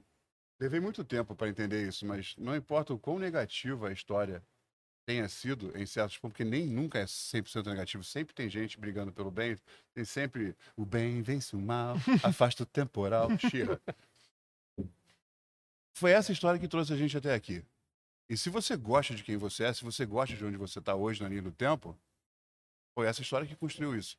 Então você participar e você olhar um lugar que passou por 1.800 anos dessa história e significa o que a gente é hoje como humanidade, isso não te fazer bem, tem alguma coisa errada contigo, cara. Eu acho na sua interpretação da Não, evolução. até- Concordo, a gente tem que, tem que falar mal, a gente tem que não repetir o que É, foi errado então, e valorizar. Até porque o entendimento hoje vai ter que ter discordância, porque são 1.800 anos. Né? Sim, Então, assim, caralho, são você. discordâncias de você- três séculos, às vezes. Não, velho, tu pega um escritor dos anos 60, você já discorda. Mas você entende que aquilo ali é datado e o contexto daquela Sim. época era daquele jeito. É, nunca tire uma frase de um texto de alguém É. e solte ela. não. Então, assim, você não pode chegar também e ser, é, porra, obtuso o suficiente para chegar e falar, cara, peraí, o cara escreveu isso nos anos 50, ele Sim. tá sendo machista. Caralho, velho, às vezes ele não tá sendo machista no contexto que ele está inserido, Sim, porque é pode ser que a realidade tenha sido muito mais. É, e pode ser que hoje o que a gente entenda como integração daqui a 50 anos seja uma piada. né? né, pode- Exatamente. pô, Então, assim, já é piada, né? então, cara? Assim, exatamente, eu mas- não vou poder citar um. Mas em off eu vou falar com vocês de um exemplo que é muito interessante. mas, mas isso é interessante, mas isso é positivo porque isso mostra que a gente está Evoluindo. Evoluindo. Exatamente. Tudo bem. Infelizmente aconteceu, mas, cara, isso na nossa vida. Tem um monte de merda que eu preferia não ter feito. É, mas, porra, mas por ter feito, eu sou esse cara hoje. Se eu tivesse feito qualquer coisa diferente, eu não estaria conversando com vocês aqui, por exemplo. Eu gosto de quem eu sou. Eu respeito quem eu sou, eu respeito minha história. De verdade, assim, eu gosto de quem eu sou, tudo que eu fiz na vida me construiu pra cá. Então, tudo que a humanidade fez de merda e de positivo, trouxe a gente aqui, cara. E aí é o que você falou, que assim, dentro do contexto, ainda tem muita gente merda fazendo merda, muita gente boa fazendo coisa boa pra caralho. E eu acho que a gente tá numa bipolaridade meio bizarra hoje, mas ela, a sociedade vai sempre andar assim, né, cara? A gente Uhum. vai voltar para essa curva onde as coisas são um pouco mais equilibradas. Precisamos acreditar nisso, né? E a gastronomia, a comida, é um bom ponto de partida pra gente. Acho que é uma, é uma das linguagens universais, né? Cara, e, a gastronomia. É, arte, né, cara? Você pode inserir a gastronomia no conceito artístico, porque é um- o conceito artístico é um conceito de interpretação global. Né? Se você pega a pintura, se você pega a música, você foda-se, você pode estar escutando uma música. né? Você pode estar escutando uma música em outro idioma. O, o, o lance, a- vibe emocional da música, Ela é total. ela, independe de universal. tradução, cara. Então, assim, você vai estar escutando música, tem muita gente que escuta música e tem de picas de inglês, Mas, Mas ele tá sente pegando... alguma coisa ali, né? Mas É, ele tá, pra tá cada pessoa sentindo... vai ser diferente. Cara, puta, a bateria é foda. Olha, ou- ouve esse baixo. Então, Cara, que voz esse cara tem, que voz essa mulher tem. Olha a melodia que delícia. Então, assim, escutar. uhum. a arte nesse, nesse quesito, ela tem essa capacidade de realmente romper a porra toda das barreiras. É, de tocar você, né? E, e porque ela vai no sensorial, vai no emocional, Sim. vai no sensorial. Então a A gastronomia, comida também, muito. então a gastronomia ela, ela é arte nesse sentido. O desenho Ratatouille de novo. Sim. Aquela cena que Do- o do- Antonigo prova o negócio, ele volta pro, pra, fazer, pra casinha na Provence da mãe dele. Porque parece que a velocidade de, de, de lembrança é, emocional, de memória, o olfato, ele é o que produz mais rapidez. Sim. Então, assim, você tá sentindo um cheiro, ele te joga muito mais no flashback do que, por exemplo, você tá vendo algo. Sim, é verdade. É, ainda, tem, ainda tem uma, uma galera que tem aquelas, porra, relações porque o- sinestésicas, né? De tipo, porra. É, porque o fato e paladar são físicos. E, e, é, mucosa imediatamente absorve e entende aquilo. Uhum. O olho vai passar pelo cérebro, vai interpretar ainda, né? Tem uma coisa, a visão ela é muito relativa. Então, assim, é e você muito... pode ser míope, como ele é. por exemplo. Eu, eu Então, é mu- também. Então, é, é muito rápido. Então, às vezes, você sente um cheiro, cara, ele já te joga. Te remete ao passado É, direto. isso Ah, acontece exatamente. muito comigo, por exemplo, quando eu vou pro interior, que Cheiro eu sinto um cheiro de ch- grama. Exatamente, irmão. Isso aí, tu já fala, caralho, fudeu, sabe? Eu tô, eu tô entendendo aonde eu estou. Né? Uma coisa que te joga muito no. É, cara, eu tenho, eu tenho isso também, porque eu morava, eu morava, porra, no- na, na Zona Norte, morava no Meia, saí do Meia, fui pra, pra Barra da Tijuca, agora voltei pra Zona Norte. Tá melhor de novo agora. E é, é um negócio muito doido, porque o cheiro, mais uma A vez, o cheiro barra- da chuva, A barra é a zona do além túnel. cara, eu, eu, eu, eu odeio a Barra da Tijuca. A Barra da Tijuca, ela tem uma. Ela tem uma Perdão. eu, você mora no Itangá, não mete essa pra mim, não. Você mora no Itangá, não mete Primeira, essa vez- porra pra mim, não. primeira casa que eu fui dele era em Santa Teresa, você calha a sua boca. É. Você mora no Itangá, não mete essa de barra pra mim, não. Cara, o- eu, eu tenho, eu tenho nervoso, eu, eu acho que a galera esquece de onde veio, tá ligado? Porque ninguém, ninguém que tá na barra nasceu na barra, tá ligado? Talvez a Não. geração do meu irmão, que tem, Não, que tem a barra é da Tijuca. 18 anos, é. Ela é uma extensão, ela é a barra da Tijuca. Exatamente. Ela é uma extensão. É uma sucursal. Cara, eu tenho, eu tenho, eu tenho um certo nervoso. Eu tenho um certo nervoso. Mas eu, mas eu tenho esse negócio de, tipo, o cheiro da chuva é diferente, sacou? Tipo, na, na Zona Norte, bate no asfalto, bate na- no, no, no- no amianto da telha, sei lá o que que é, mano. Mas, porra, é um negócio diferente. Eu falo, caralho, tô em casa de novo. É um negócio muito doido. Cara, vai te lembrar de um ecossistema seu, né? De uma coisa muito particular. Quem fala muito bem disso é o. Aquele músico, Albino. É... Hermeto Pascoal. Emeto. Ele fala que ele nasceu no meio da música, que ele nasceu num, num barn, né? Assim, no coxo do cavalo. A mãe dele tava. A, a bolsa rompeu e ele acabou nascendo lá. Ele falou, e era chuva batendo no telhado de zinco. E aí ele, ele faz a música dele em cima dessa memória que ele acha que ele tem, porque ninguém Porque ninguém lembra de quando nasceu. nasceu, porra. Mas ele entende o contexto, ele traz para a musicalidade dele tudo isso. Então ele bate nas coisas porque lembra dele do terreiro Zico, da madeira, de alguém batendo, não sei o que, o cavalo é, é, coxando, porque a mãe dele estava gritando, Aham. e o cavalo dando coice na madeira. Então ele fala muito isso. Então essa é foda isso, né, cara? É muito foda. A memória sensorial. O Hermeto tem uma coisa muito doida, né, cara? Ele tentou embarcar uma vez no avião com um leitão, né? E aí o cara falou, não, cara, o leitão tu tem que, pô, botar num... num- num- Despachar o leite. Despachar. eu, Baixar o eu já leitão despacho numa- ele congelado. é.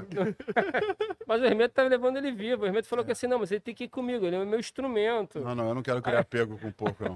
Aí o cara falou, pô, teu instrumento como? Ele falou, pô, aqui, ó, só te mostrar que começou a apertar a costela do leitão. O leitão começou a falar, falou, só me desculpa que ele tá desafinado. Aí, tipo, o leitão, pô, tava desafinado. O Hermeto é foda, Ele cara. é muito foda, Cara, Hermeto é entidade, irmão. Ele é. cara. E aí, Ogro, quais são os planos, velho? Cara, eu vou te falar que são infinitos, assim. Eu tenho uma uma loucura. Eu comecei a delegar as coisas agora. Assim, o que, que eu tô fazendo? O que, que eu tenho? Vamos, vamos partir de o que, que eu tenho hoje, né? Eu tenho hoje uma cerveja. Posso falar de marca aqui à Pode vontade? À falar. vontade. Essa porra é toda. É, que eu tô acostumado com a Globo, que eu não posso falar de porra nenhuma. Tem que falar goma de mascar, tem que falar Pode falar o que aplicativo de mensagem instantânea. É, isso é bizarro, né, cara? E, e no meu dia a dia eu acabo falando isso, que eu tô há nove anos que eu faço isso. eu- Cara, eu, desisti de marcas. Eu assisto, eu assisto Fórmula 1 desde que eu nasci.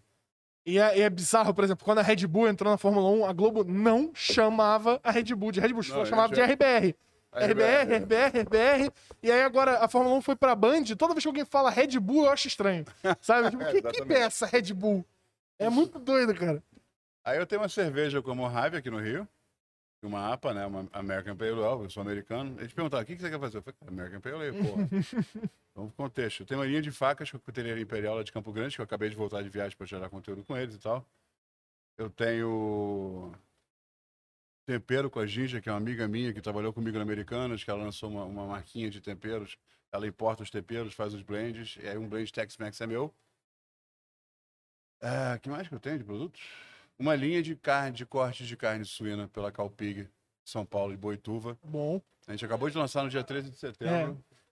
Vai ter, vai ter que chamar a gente pra um churrasco pra botar isso aí no fogo. Vem, a gente tá, por enquanto, não, eu tenho, eu, tá aqui no Rio a carne, vamos fazer, eu tenho amostras, eu não posso vender ela oficialmente, porque a gente só tem o CISP em São Paulo, eu preciso liberar o CISP, que é o selo de inspeção Brasil, para poder Uhum. vender fora. E eu tô lançando daqui a duas semanas uma linha de camisetas para começar com a Lavoro, Qual é a marca? Jimmy Vestir. Jimmy Vestir. Jimmy Vixe. Puta que pariu, mané.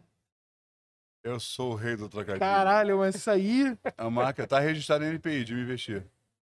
E aí, tá, a primeira linha de camisetas tem uma série de. Como é que eu vou lançar isso? Assim, eu fiz vários trocadilhos com o Jimmy, né? As três primeiras camisetas vão ser vontade de mijar, colher de medida e broa de milho. Caralho, broa de milho foi pica. Puta que pariu. E eu vou lançar essas camisetas. O modelo para eu gravar o vídeo fica pronto essa semana, dia 20, o Rafael vai me dar. E eu vou lançar no crowdfunding por dois motivos. Primeiro, que eu saio com a grade montada, não tenho desperdício de criar uma grade e ficar Aham, com sobra aham, de P e. Aham. Então você vai comprar sua camiseta e cada camiseta vai ser. Vai comprar uma camiseta doada para um colégio que eu ajudo há seis anos, que é o ISAI. E a camiseta vai vir escrita Direito de Me Educar. Aí foi É foda. um colégio filantrópico que eu ajudo, e aí essa camiseta vai ser o uniforme dos garotos na sexta-feira, que é o Casual Friday. Vai ser o uniforme da criançada. E o colégio é atrás da minha casa. É na rua. Ipiranga, eu moro na Penha Machada, na rua Ipiranga. É três minutos da minha portaria até a portaria do colégio, até a porta do colégio para entrar lá. Eu ajudo eles há seis anos, fazendo eventos para arrecadar dinheiro. Eu não quero dinheiro com essas camisetas, eu quero isso. Uhum. E aí eu vou lançar uma segunda leva, ajudar um segundo colégio e por aí vai. O, o dono da empresa lá. E ano que vem eu lanço com essa mesma marca uniformes de cozinha. Toma, avental, calça. A gente começou a desenhar já o projeto para lançar depois do carnaval ano que vem. Com a marca de me vestir. Cheio de projetos, velho. Porra, maneiríssimo. Pro, pro ano que vem. Aí eu tenho um projeto pessoal que eu vou fazer uma dieta agora. Eu tenho uma reunião com o nutricionista semana que vem. Não, eu achei interessante. A pandemia, ócio criativo, você tem um monte de informação, é o que tem pra caralho. Eu descobri, não, eu redescobri as dietas low carb, cetogênica, aquela porra. Eu falei, cara, isso aí. E aí fui ler mais a fundo. E a dieta cetogênica é uma dieta que diz curar diabetes, diz não sei o quê, e tem. E não é testemunho, não, tem, tem fatos. Na verdade, era uma dieta que a gente fazia antigamente, antes da indústria trazer, depois da E Primeira a Guerra base, a Mundial. base de quê? Cara, é, É, é pouco- redução de glúten, não é? O que, que acontece no nosso corpo? Não lembro mais. Sim, vamos fazer uma coisa muito rápida aqui para não ser muito técnico. A gordura é reserva de energia. Quando você come muito carboidrato, você usa, o corpo usa esse carboidrato porque ele queima muito mais rápido como energia e continua acumulando o que você tem de proteína do do- Então, o corpo consome naturalmente carboidrato, proteína e gordura nessa ordem. Tem os elementos intermediários, mas basicamente isso. Então, se você tira o carboidrato da equação, ou minimiza ele, ele tem que empurrar a gordura para cima como fonte de energia, porque a última coisa que ele vai consumir no seu corpo é proteína, porque são os seus músculos. Uhum. E aí você se alimenta de proteína o suficiente para ter e não gastar músculo, mas ele vai usar a reserva de energia. Então você, você realinha o consumo de energia, do seu, a geração de energia do seu corpo pelo consumo, trazendo a gordura para cima. O que, que acontece? Ele vai consumir, vai metabolizar muito melhor a gordura que você come e vai tirar e vai queimar suas reservas. E com isso, se você conseguir restringir um pouco mais ainda, aí tem etapas da dieta. Você começa, ele começa a autofagia, ele começa a se alimentar de todas as células ruins que você tem. O corpo tem isso, chama homeostasia isso. Ele, ele consegue consumir o que está de ruim no seu corpo, se alimentar dele mesmo, Uhum. desde que você consuma o suficiente para isso acontecer também. Então eu tenho reunião, eu quero fazer 28 dias de um processo comigo, entender o que, que isso vai fazer diferença no meu corpo e documentar essa história para contar.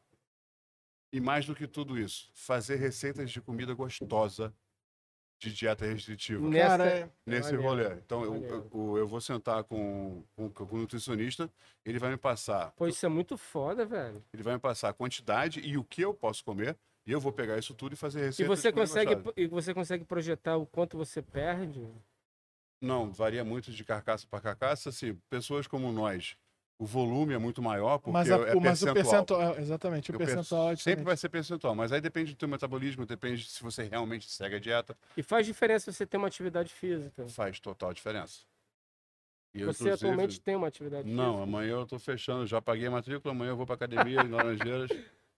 Não, hoje eu não tenho assim, cara, eu não tenho esse tempo, eu rodo o Brasil Essa inteiro. porra é assim. foda, eu te entendo, Eu brother. consigo manter meu peso atual, que é de 140 quilos, com as minhas atividades. Eu Tu- como muito tu bem. tem eu dois como metros, salada, tu tem dois- dois e um. Dois metros e um. É, né? eu não sou gordo, mas eu tô fora do peso. Eu deveria pesar 135, não. Até a- abaixo de um 2,8 eu fico, começo a ficar com saboneteira, Aham. sabe? Eu ouço muito pronunciado e tal. Então, o meu peso ideal tá, no, tá na beira do 130. 10 quilos a menos seria o ideal. Eu pesei 128 na pandemia, quando eu tirei a vesícula, e tava já ficando esquisito. Uhum. Assim, com dois metros é, com, e é pra E tu se largo tu sente bem como, cara? Eu me sinto bem todo dia, tô tranquilo. Foda-se. É mais uma questão de. Eu me sinto bem aqui batendo esse papo, tomando cerveja. Não te preocupa. eu me sinto bem vendo de novo aquele filho da puta, depois de tanto tempo que a gente não se encontra. Ele tá falando do amendoim, diretor. Eu gosto muito de você, PC. Sabe disso. Cara, eu passei. Eu, eu acho que essa, essa parada de fazer comidas restritivas gostosas é um negócio que, que faz muita diferença. Eu fiz uma, eu fiz uma dieta do câncer, se eu não me engano, em 2016. Dieta do quê? Do Can. Ela é a dieta que corta carboidrato e gordura a zero na primeira semana. Você fica comendo proteína como se você fosse, porra, movido a isso, tá ligado?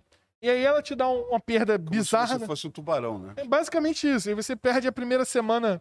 Você perde na primeira semana uma quantidade estúpida de peso e isso te motiva a continuar fazendo a dieta, sabe? Só que isso não é viável Não, a então, longo prazo. E o lance é, na É, segunda não- semana ela já, equilíbrio. começa, ela já começa a reintegrar outras coisas na sua dieta e tal, uma gordura mais leve, carboidrato meio que morre pra você, sabe? Tipo, o carboidrato, é, você tem dois dias na semana pra comer carboidrato e aí se foda-se. E vai ter que preferir os carboidratos complexos. Óbvio, se você for pegar carboidrato alta- simples e alto índice glicêmico, já era. E aí, e o, o lance é, esse, se você for botar um carboidrato sim- simples, alto índice glicêmico, tipo, pra, pra queimar logo, Isso não, entendeu? pode, isso não pode ser menos técnico e mais intuitivo. não? Jogou muito açúcar pra dentro, comeu um chocolate, tá fudido. É, para de tomar Coca-Cola, para de beber cerveja, para de comer pão, para de comer macarrão. Basicamente foi isso. E eu Ah, fiz. então beleza. eu batata, fiz. e batata, infelizmente. isso- E batata? Como, não, e Não, como, não, metade do meu sangue é irlandês.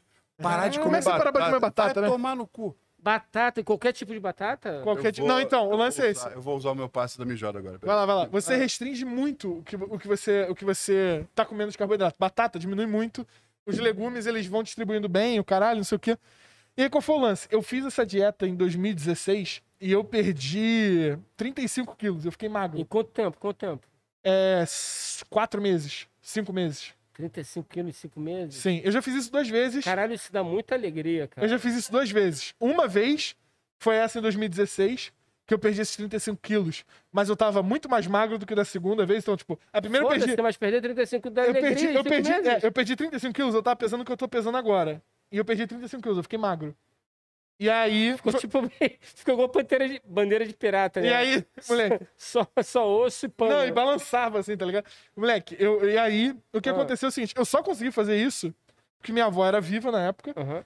E, e, e minha avó tomou conta da minha rotina, assim, como se fosse meu técnico, tá ligado? Ah, E minha avó descobria a receita de pão de proteína pra, tipo, minha alimentação continuar normal, sabe? Ela fazia uma porra de uns tu pães. ficou fininho, Mamute? Eu fiquei fino, cara. Eu fiquei fino. Eu tenho foto minha fino dessa época, assim. Aí de- foda-se, perde o guarda-roupa, né? Não, e, e aí, cara, eu perdi. Foda-se, tava usando as paradas, parecia que eu tava usando uma lona de circo. Mas, eu- mas eu foda-se, tava bem, tava legal. E o que me fudeu foi que minha rotina acabou porque meu avô entrou no hospital Hum. e minha casa virou de cabeça pra baixo, tá ligado? Aí fudeu, virou caos, né? Acabou, acabou. E aí eu ganhei tudo que eu tinha perdido ao longo de mais dois anos, É assim. porque aí o emocional também entra na parada. Cara, né? eu até demorei a ganhar o peso, sacou? Tipo, eu perdi 35 quilos em, porra, seis meses. Eu demorei dois anos pra ganhar esse peso de novo. E aí, porra, ganhei o peso. E depois que eu ganhei esse peso, foi só ladeira abaixo. Só continuei engordando, engordando, engordando, engordando, engordando. E, cara, eu, eu, eu tava em São Paulo, tava em depressão, tava fudido, tava sozinho lá, trabalhando, caralho. Eu cheguei a 163 quilos. Caralho, nem eu Foi o cheguei a máximo? E aí, foi o máximo? foi o máximo. E aí eu tava olhando, eu, eu- todo dia, eu, eu falei a vida inteira que eu nunca ia fazer bariátrica, porque eu tinha orgulho de atleta, sabe? Eu Uhum. tinha aquele orgulho de, tipo, jogava eu consigo. futebol eu americano? joguei basquete a vida inteira, cara. E eu tinha aquela porra de, tipo, irmão, porra, consigo. Se eu, se eu começar a Vou pensar. voltar a correr um pouquinho, vou comer um pouco menos. Mas essa é a pior coisa do gordo. Porque o gordo vira e fala, eu consigo, e ele, e ele não tenta. Porque ele fala, na hora que eu quiser, eu viro. Só que ele nunca quer. O, o axioma tá plantado ali. Exatamente. Porra, eu, e eu- aí... eu acredito muito nos, nos aparelhos que eles são é, ativos e te tornam passivos no exercício. Sério, na moral, na moral. Eu não, eu não- eu não me- aquela eu não me incom- elétrica, né? não me incomodaria de entrar numa porra do negócio de um exoesqueleto que ficasse fazendo abdominal pra mim. Juro pra tu. Moleque, e aí eu sei te dizer que eu voltei pro Rio na pandemia. Eu já tinha ido no, no nutricionista, um cara muito foda, Bruno Goitacás. Bruno, se você estiver assistindo, eu te Salva de palmas aí pro O Bruno. Bruno é pica. E, cara, eu tava com 163 quilos e eu perdi, durante a pandemia, do, de maio a, a janeiro, eu perdi 30 e poucos quilos de novo. Tô com o peso que eu tô agora, com 130 e muitos. Aham. É, é, que depois teve aquele reajuste, né? Sim. Tipo, você perde tudo, depois você, você reajusta. Mas o mais importante era o seguinte: eu tava fudido. Desde a dieta do Can, eu tava ficando diabético, tá ligado? É um negócio muito doido, porque eu tava fazendo a dieta, tava emagrecendo. Mas aí tuas taxas melhoraram? Todas as minhas taxas melhoraram. O Bruno me botou numa dieta de, de déficit calórico, né? Que chama que, tipo, ah, você come tanto, você ingere tanta caloria, Você tem que consumir você mais tem que consumir. isso. Exatamente. E aí ele foi acertando, tipo, o tanto que eu vou, que eu vou consumir pra eu consumir o tanto que eu. Que eu é, é, é, é, queimar o tanto que eu consumir, E mais um pouco. mais um cadinho. E aí, cara, foi uma parada que me fez super bem. Foi, um- foi uma dieta que foi zero. Ela não é restritiva, ela, ela é organizativa, né? Que, tipo, Sim. você vai acertando as porções do que você come, que horas e, E quando, você consegue seguir, né, cara? Cara, foi um negócio perfeito pra mim. E eu, e eu meio que me baseio nisso até hoje, sabe? É uma parada que, tipo, todas as minhas taxas hoje estão normais, eu tô longe de estar diabético, tô longe de estar anêmico, tô longe de estar todas as coisas que eu tava ficando, que eu tava ficando fudido, eu, eu, eu melhorei. E por quê? Exercício físico. E não foi tipo, ah, vou, vou começar a malhar pra emagrecer. Foi tipo, comecei a emagrecer, eu falei, caralho, eu aguento jogar basquete de novo. É. Porque eu tava com 160 quilos, eu não aguentava ir voltar você na tá quadra. Carregando 30, você tá Tu- carregando tu um a- saco de que se- Tu faz atividade, Jimmy? Eu ando no aterro. Eu ando. Eu fiz outra vez. Eu ando uma média de entre 12 e 14 quilômetros. Todo dia? Ando de boa. Saio 6 horas da manhã, Uhum. vou pra um lado, no outro dia eu vou pro outro pra variar o Ouvindo um som, assim? O Fone de ouvido, somzinho, que, que tu escuta, brother? Rock and roll. Geralmente- Não, mentira, eu escuto country pra caralho. É. O Coisa de, Adoro. coisa de americano. que, que tu curte, assim? Fala pra gente aí. Cara, eu curto. Eu gosto muito de das bandas antigas. De... Eu, sou... eu fui criado no progressivo. E no, e no progressivo, quer dizer, o internacional e o Progressivo o quê? Que é americano. Rush. Division, é, Rush. Não, é, Joy Division é bom também. Mas isso é mais pro. Eu considero mais como É mais inglês. gótico, né? Mas vai puxando pro gótico. Mas ali, é né? Rush, Bacamarte brasileiro, é, Renaissance, é, Yes, Phil Collins, quando começou, quando Pink saiu. Floyd. Pink Floyd, claro, né? Assim, eu acho- Eu tinha uma não professora. Pink Floyd? Não, eu acho tão foda que não precisa falar. É Eu um tinha- eu tinha uma professora que tocava na banda de rock progressivo chamada Quaterna Hacking, cara. foda. E ela era, tipo, porra, pianista, cravista, ela era pica na galáxia. Tull, É muito e louco, né? Super Tramp, o- enfim, o- eu o- gosto O Champ é muito bom, cara. O... Bruce Como é, como é que é o nome do, do, do líder do, do Jethro Tull? É, Eu Eu- tenho a memória de um peixinho azul. É, eu também. Era dourado antigamente, depois do Nemo virou azul. Mas ele é um cara, porra, tem um castelo, cara. Esse cara tem um castelo, assim. Ah, o ele- Paul McCartney também tem. Uma casa também tem. Cara, tem um Ele- castelo Ele, não, o Paul. McCartney mora nesse castelo. Aí, aí eu já acho meio, meio, meio dodói. É porque tudo é. Não, o estúdio dele de gravação é tudo lá, então. Acho um negócio meio bizarro. É, é meio britânico demais pra mim, tipo, morar num castelo. É meio, é meio 1500 demais. Exatamente, é um negócio muito, muito britânico pra mim. Parece que você vai acordar de uma Ele era, ele era Vou amigo visitar do- as colônias hoje. Ele era amigo de Arthur e tal. Exa- exatamente. é, Ele almoçava John Lennon, Lancelot. Era um rolê, era um rolê foda. Tava lá redonda dos Beatles. É é um negócio meio doido, cara. É um negócio meio doido. Cara, eu, eu ia falar um, um bagulho Como que é que eu. a gente chegou do cetogênico no, no Paul McCartney mesmo? Porque perguntou qualquer coisa dos planos, aí tu falou teus planos pra você e fudeu tudo. Foi tudo pro caralho. Foi tudo, cara. Ah, enfim, tem, tem mais. Vamos terminar os planos? Vamos terminar os Senão a planos. gente esquece, né? Quais são os planos? Então vem isso, aí eu quero documentar isso, e aí eu tô decidindo com, com a minha agência se eu vou fazer isso de vlog e manter isso na internet, ou se eu vou transformar isso num livro, ou os dois. Então, mas a ideia é documentar isso. E aí eu escolhi 28 dias porque é, é o quatro semanas é onde você realmente vê uma diferença que pode ser fixa. Uhum. Que ela pode virar parte do resto da sua vida.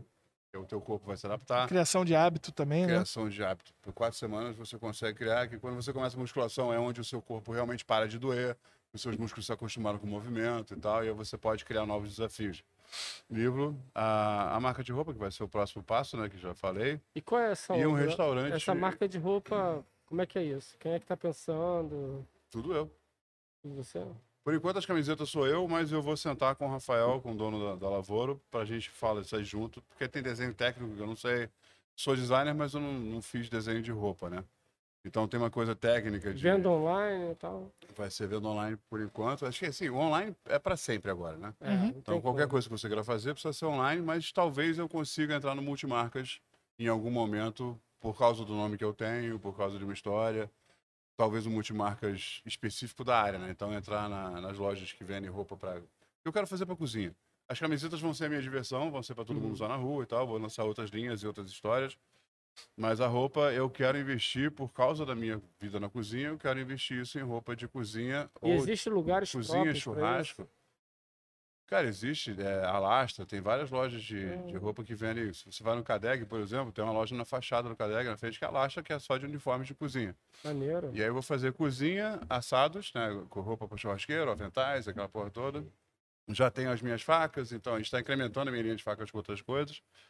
É, ano que vem quero abrir, a gente está procurando um ponto, tem uma galera sócio, eu não posso falar o nome nem nada, mas tem um restaurante de alta, de alta culinária voltando. É, tudo que eu prometi para mim mesmo que eu nunca mais ia fazer, eu decidi fazer. Eu abri o Ogro Steaks no, em Botafogo durante a pandemia, em abril do ano passado Uhum. no meio da pandemia, já focado no delivery, mas a loja está ganhando cada vez mais movimento presencial, com todo mundo se vacinando, tá tudo bonitinho. A gente está conseguindo dar um ganho. É um, Aonde- é um Botafogo? food court, chama Box Botafogo, na rua da, na São João Batista 26. Maneiro.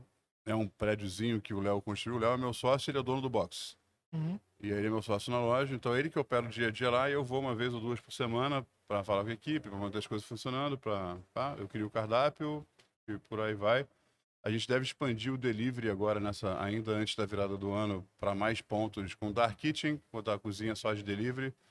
E essa loja com, com atendimento presencial por enquanto. Ano que vem deve abrir uma segunda loja de balcão. E o que que tem lá de carro-chefe, assim, que é... Cara, tenho, eu tenho hambúrgueres e carnes as, é, grelhadas no charbroil com acompanhamentos. O Ogro Steaks era para ser só carnes e acompanhamentos, mas no, no meio do processo de abrir durante a pandemia, cara, o Léo perguntou, vamos botar hambúrguer, porque acho que vende e tal. Eu falei, ah, vamos, tá a minha história, como você falou. A minha É, história tem hambúrguer muito rápido, é. presente, né? O meu carro-chefe hoje de sanduíche é o McManus O que que é? que é é o cheddar McMelt que eu queria ter comido quando eu era moleque.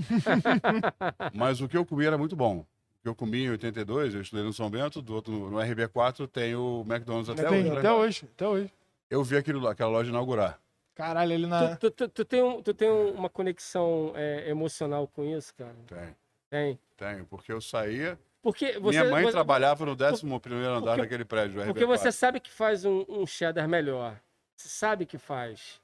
Mas, Mas eu não consigo. Não, mas assim. mas então, isso que eu ia te perguntar. O que, o que, qual é a conexão emocional? O que você sabe... É, é tipo o cara que ouve música, que tem uma experiência com Você rádio. ouve, você Ele ouve um- você sabe que tem experiência- coisa melhor. Não, não, que ele tem uma experiência com o radinho dele, cara, estéreo. E hoje o cara tem um high-end puta fodão. Mas ele, sacou? provavelmente ele mandou adaptar um plug para botar o radinho dele para fazer, É, usar é, aquelas é. caixas de som. Como é que é essa parada com... Cara, assim, um- uma muito forte dele em São Bento, né? Que é no RB, atrás do RB1, né? Rio Branco, número 1. Uhum. E minha mãe trabalhava naquele prédio cor-de-rosa, o RB4.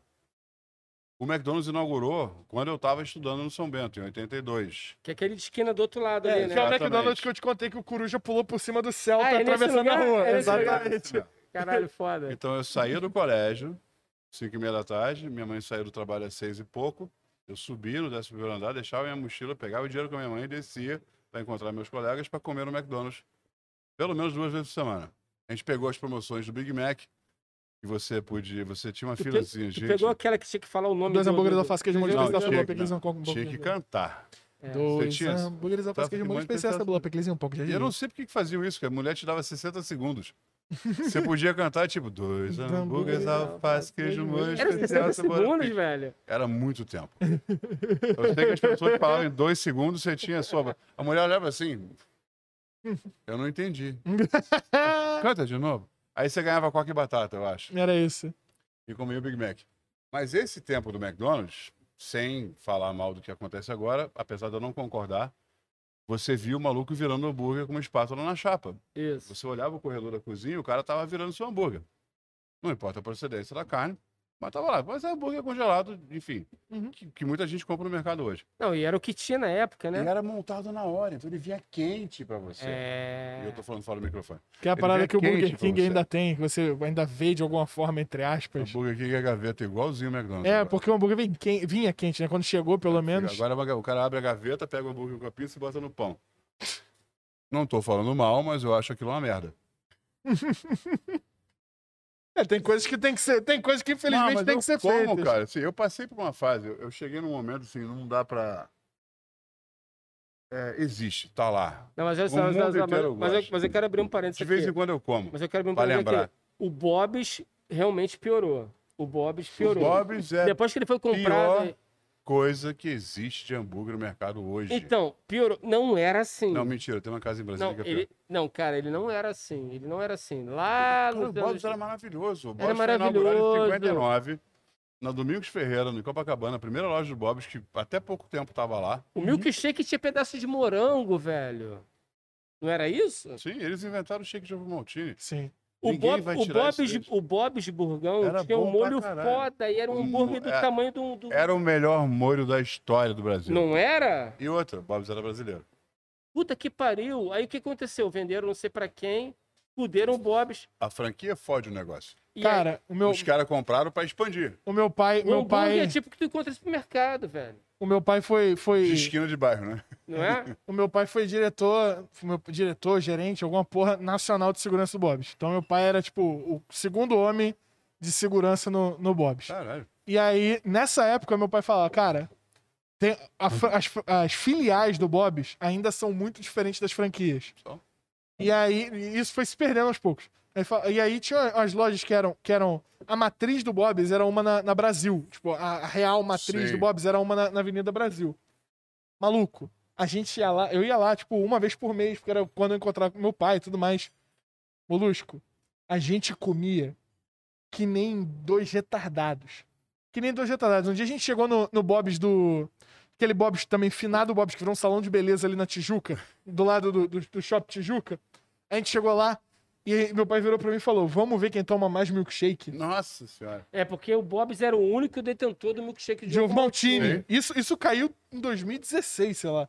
Sim, Cara, agora tem no McDonald's. Agora, né? não, e o McDonald's tem o naming right do ovo maltine, né? Só o McDonald's pode dizer Não, que. é a marca do ovo maltine. não, Exatamente. na E aí, cara, maluco, eu botei 8 milkshakes de 700ml pra dentro. Sério, meu amor? 8 milkshakes. Eu tinha 12 anos. Já não acho mais estranho ter chegado a 163 quilos. É. Tá vendo? Agora eu entendi. Se eu te mostrar o meu, se eu te mostrar o meu Caralho, vou em São Paulo, Vocês que estão assistindo, vocês podem trilhar o mesmo caminho da, da- da- do conhecimento que eu fiz agora. Entendemos como ele chegou nos 163 quilos. isso porque eu ainda não, não abri o meu histórico do rap enquanto eu tava morando em São Paulo. A minha depressão me levou ao seguinte: a minha janta era todo dia ou McDonald's ou algum hambúrguer novo que alguém me recomendava. E Ah, Super Size Me. Super Size Me total. E tem um hambúrguer lá em São Paulo, eu vou fazer essa propaganda gratuita, apesar de não estar em São Paulo, que é o Buzina.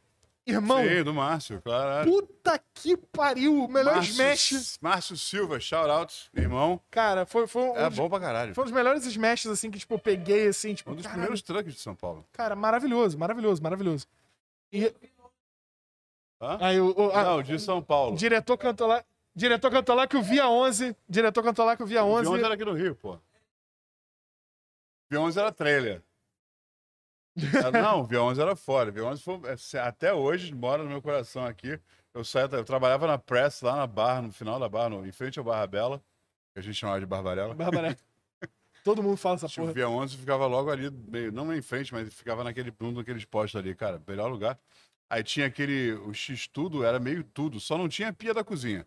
O resto o sanduíche tinha, viu? Você não conseguia pegar com a mão, cara, lembra? Isso é foda. Você não conseguia pegar, tinha que comer com garfo e faca. Eu tenho horror a comer sanduíche com garfo e faca. Eu também, eu também fico meio nervoso. Tem um, tem um conhecido meu. Tipo, E luva. Tem um... Nossa senhora, não! não. Tem, um, tem uma hamburgueria no, no recreio Não, você vai comer com luva, que, que, que dá coisa, luva. Eu fico tipo, gente, não, o bagulho é Come. pra se sujar. A experiência faz parte. Come outra coisa, cara. E se, Come tem um isso, hambúrguer, e se teu hambúrguer desmonta, desculpa, ele tá mal montado. Ele, É, ele, não, é ele, não devia, ele não devia desmontar. Se o cara precisa botar uma faca no seu hambúrguer pra te servir, ele tá muito alto. O, o hambúrguer tá muito alto. Tem um. Sabe tem a um- regra? Não, me conte. Os seus três dedos, os primeiros três dedos. Esse é o limite físico da tua mordida. Necessariamente pra todo mundo. Uhum. Óbvio que tem gente que tem dedos estranhos e tal, mas basicamente um ser humano normal, provavelmente não é o nosso caso, você pega os seus próprios três dedos e mede Qual é o limite da tua mordida? essa é a altura que você tem que fazer o sanduíche pra você. E é a altura que você tem que pedir o sanduíche pra você comer, onde a mordida vai ser confortável, a mastigada vai ser tranquila e natural. Além disso, é exagero. É foto, é. É, é- é- é marketing, né, cara? No mundo instagramável, a gente mete cebola empanada, mete bacon, não sei o quê. Tem os desafios, são interessantes. O... Vou fazer uma propaganda que eu gosto muito. Bicarruna em São Paulo tem o Ezequiel. Picarruna? Ezequiel Esse- 2517. Não só comi, como chego lá e São toda vez que eu vou, eu recito a fala do Tarantino. Sete hambúrgueres, sete. É. And you will know, my name is the Lord, when I lay my vengeance upon thee. Porra. E se você conseguir comer aquele sanduíche em determinado tempo, você ganha a camiseta com a foto, com a ilustração do sanduíche e o Ezequiel 2517 Uhum. escrito. É do caralho. Mas aquilo ali é pra foto, é pra um casal dividir, é pra você comer dividindo. Não tem como comer. Sim. É uma onda meio que de turista para aquele restaurante. Uhum. Aí eu faço votos positivos.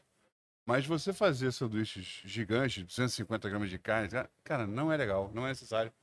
Não é bom para a pessoa comer. Se você precisa botar garfo e faca, o sanduíche está no tamanho errado. É, cara, o. o...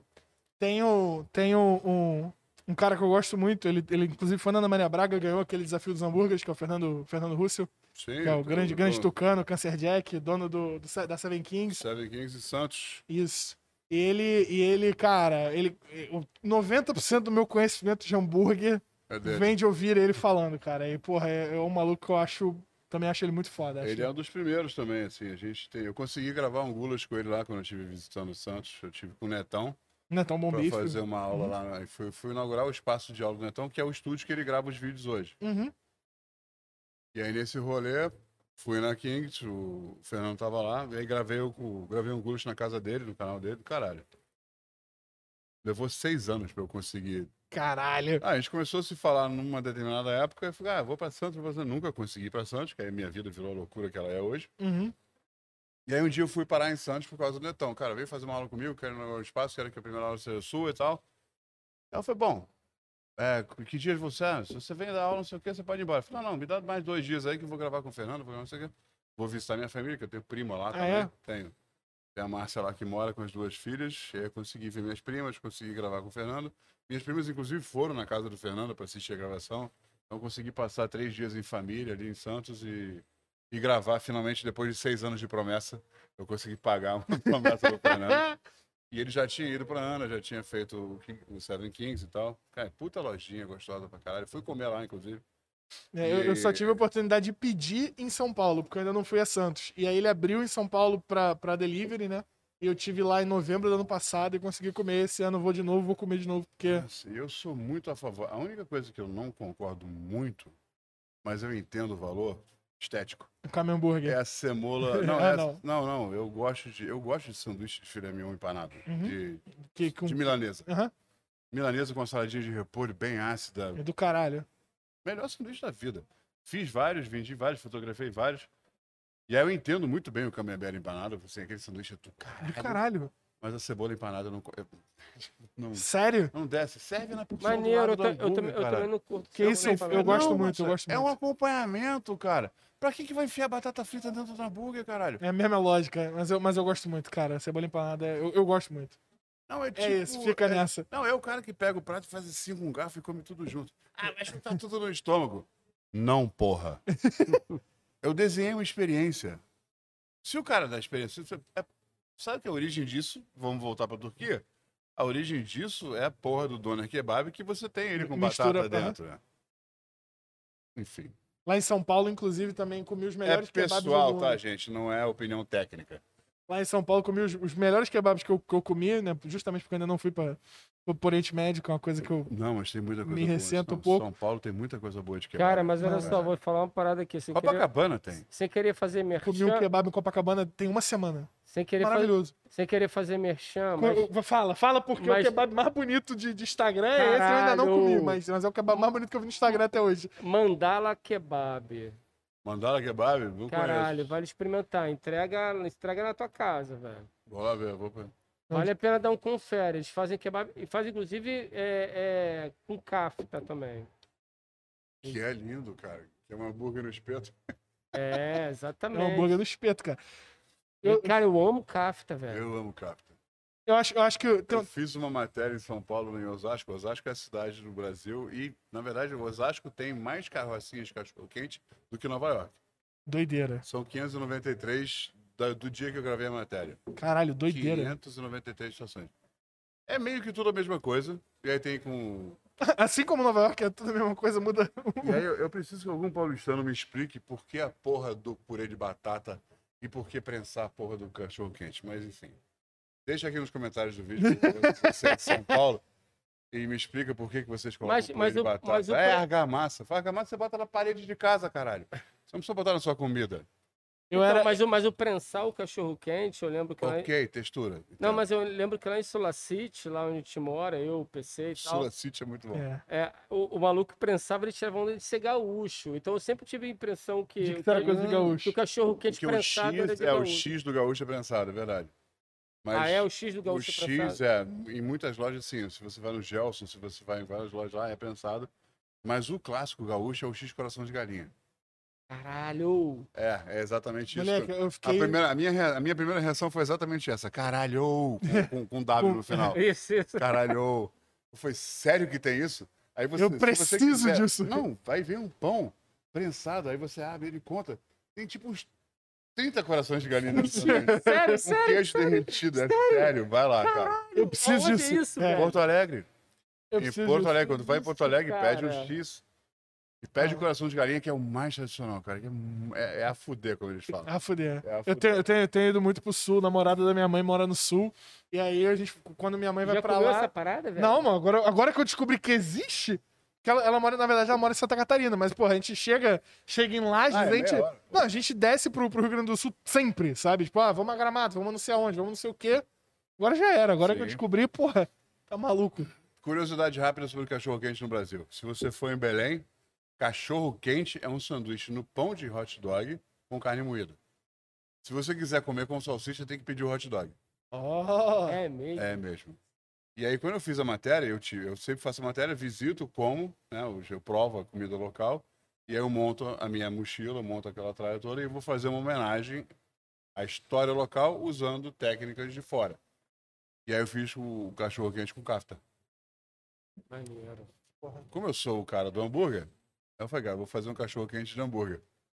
Pensando em Belém, usando os molhos que vocês fazem aqui, só que eu fiz tudo muito Mas artesanal. Mas o que eles servem na carne moída é, é pão aberto e carne moída. Com aberto carne moída. Temperado, com cebola. Tu meteu o Sabe aquele molho do- de cachorro quente da vovó? Aham. Cebola, tomate e pimentão? É isso. E não tem erro, né, cara? Cebola, tomate e pimentão. É tipo arquiteto decorar um lugar com cimento, metal e madeira. né, não, Vai sim. funcionar sempre. É, é. E você pode botar a proporção que você quiser. Pode botar mais cimento, mais madeira, Vai foda-se. ficar bonito igual, cara. Foda-se, é, o- é o lance. Cara, a- a- a Aí coisa- bota uma luzinha lavando a parede assim, olha que coisa linda. Eu não sei se essa câmera tá pegando, mas de- deveria estar. Cara, tem um, tem um negócio. Tem um negócio na culinária que me deixa. Na, na- na gastronomia no geral, na comida no geral, que me deixa muito, muito doido. Isso, isso é mais um comentário do que, uma- do que qualquer outra coisa. Mas. A culinária, ela nasce meio que. Tipo, a culinária de vários lugares nasce do choque de culturas que existem naqueles lugares, né? Tem. tem eu tava, tava vendo mais uma vez esse, street food da, da América Latina. Aí vi do Peru, vi do, do- da, da, da Bolívia, se eu não me engano, vimos do, do, da Colômbia, do Equador. E o negócio que me pegou muito é o fato de que na maior parte desses lugares a, a cultura não é de, de, de animais domesticados, é a cultura de, de animais de caça, entre aspas. né? Você pega peixe, você pega marisco, você pega é, frutos do mar. E aí vem javali em vez de porco. E aí, exatamente, eu, achei, eu, achei- eu sempre achei isso muito curioso. E aí, isso me, me remeteu. Falei isso com a minha namorada, e minha namorada falou, cara, porque normalmente quando você domestica animais, você não tá pensando nos lugares pobres, né? Você não tá pensando no consumo daquele animal, você tá pensando nas outras coisas que aquele animal pode te dar. A vaca Sim. vai te dar leite, a ovelha vai te dar lã pra você o fazer boi as vai paradas. arrastar o arado. O boi vai arrastar o arado, você não tá pensando em comer eles. E, eu- e aí eu me remeti a uma outra doideira, que é a, na, na, na cultura saxônica, né? Se você for pegar a língua inglesa, na língua inglesa a gente tem a única língua em que os animais têm um nome diferente das carnes que os animais dão. Então você tem cow e beef, você tem pig, pork, É. são tipo. São, são, porque a pessoa que via o bicho não era a pessoa que via a carne. Exatamente. A galera que via carne era, era a galera mais rica, que vinha de uma cultura latina, vinha da cultura romana, que eram, tipo, os caras que já estavam na ilha há muito tempo.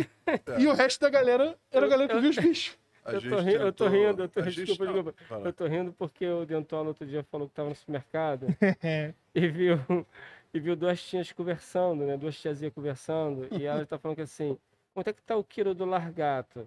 Aí a, aí a outra tia falou que assim, não, não é largato, é lagarto. Ela fala, não, é largato, porque largato é carne, lagarto é o, O bicho. Ele achou isso engraçado pra caralho. Aí tu falou isso, eu lembrei agora. É o mesmo conceito, mas ortograficamente completamente errado. É.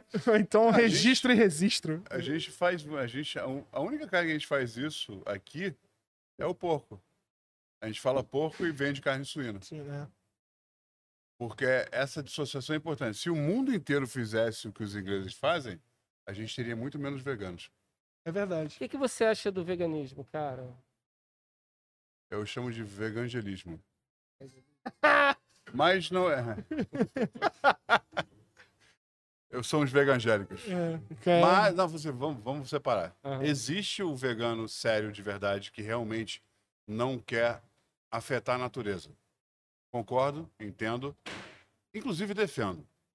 Mas eu defendo do meu lado, por uma, uma criação é, responsável, um manejo adequado, orgânico, um abate consciente, uma coisa sensibilizada, até para criar uma proteína melhor para gente, porque se for tudo feito de maneira correta, deixa ele viver a vida dele.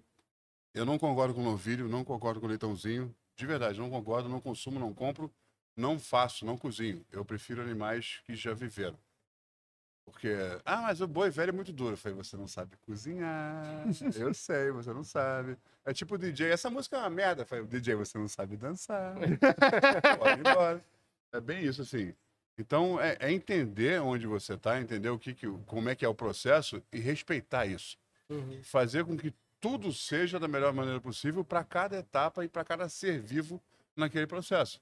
Porque, naturalmente, vai ser melhor para gente. O movimento, eu não concordo com modinha, não concordo com hipster. Ah, virei, eu não Porque a maioria não quer comer carne. Porque escutou um monte de merda que não existe hoje.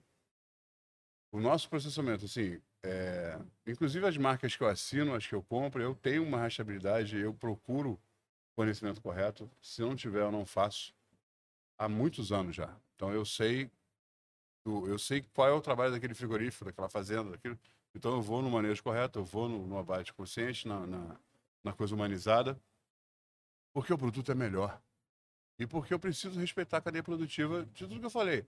A comida está no, meu prato- no- no- no meu prato envolve, inclusive, a vida do animal. Se a vida foi bem vivida, eu posso respeitar o trabalho do cara que, que conviveu com esse animal.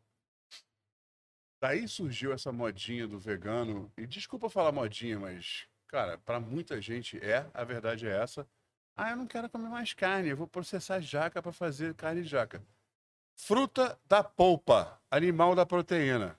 Para com essa porra de manipular. A natureza dá pra gente tudo absolutamente perfeito, cara. É só botar azeite, manteiga, enfim, se você não quiser comer manteiga.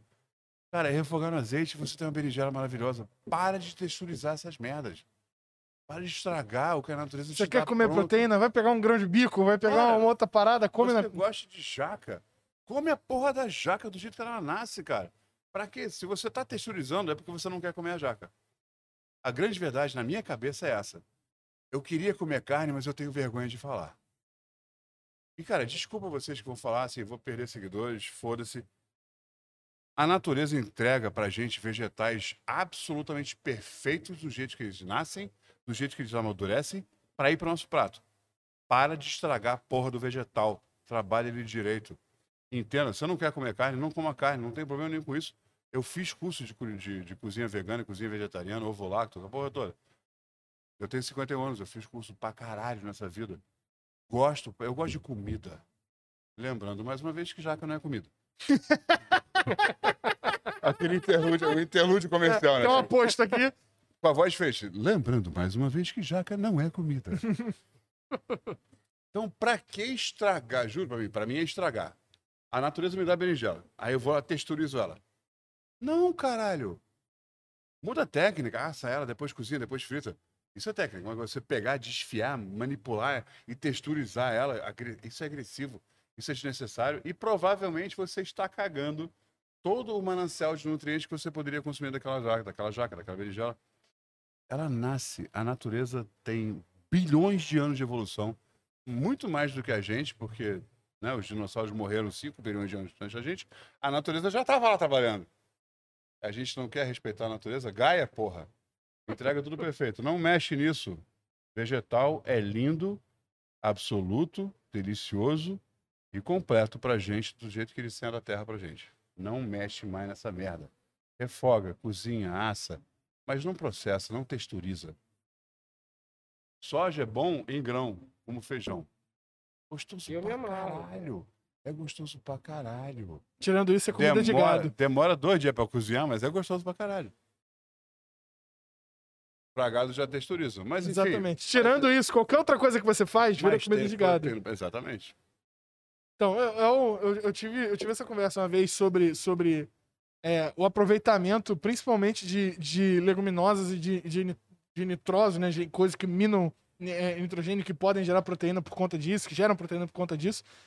Eu falei, cara, se você, se você for, for estudar historicamente, principalmente no- no- como, é, como é que na- nascem as dietas no Oriente Médio, você vai ver até, se você estudar realmente historicamente, for ver no que se baseiam as religiões desses lugares, no que se baseia.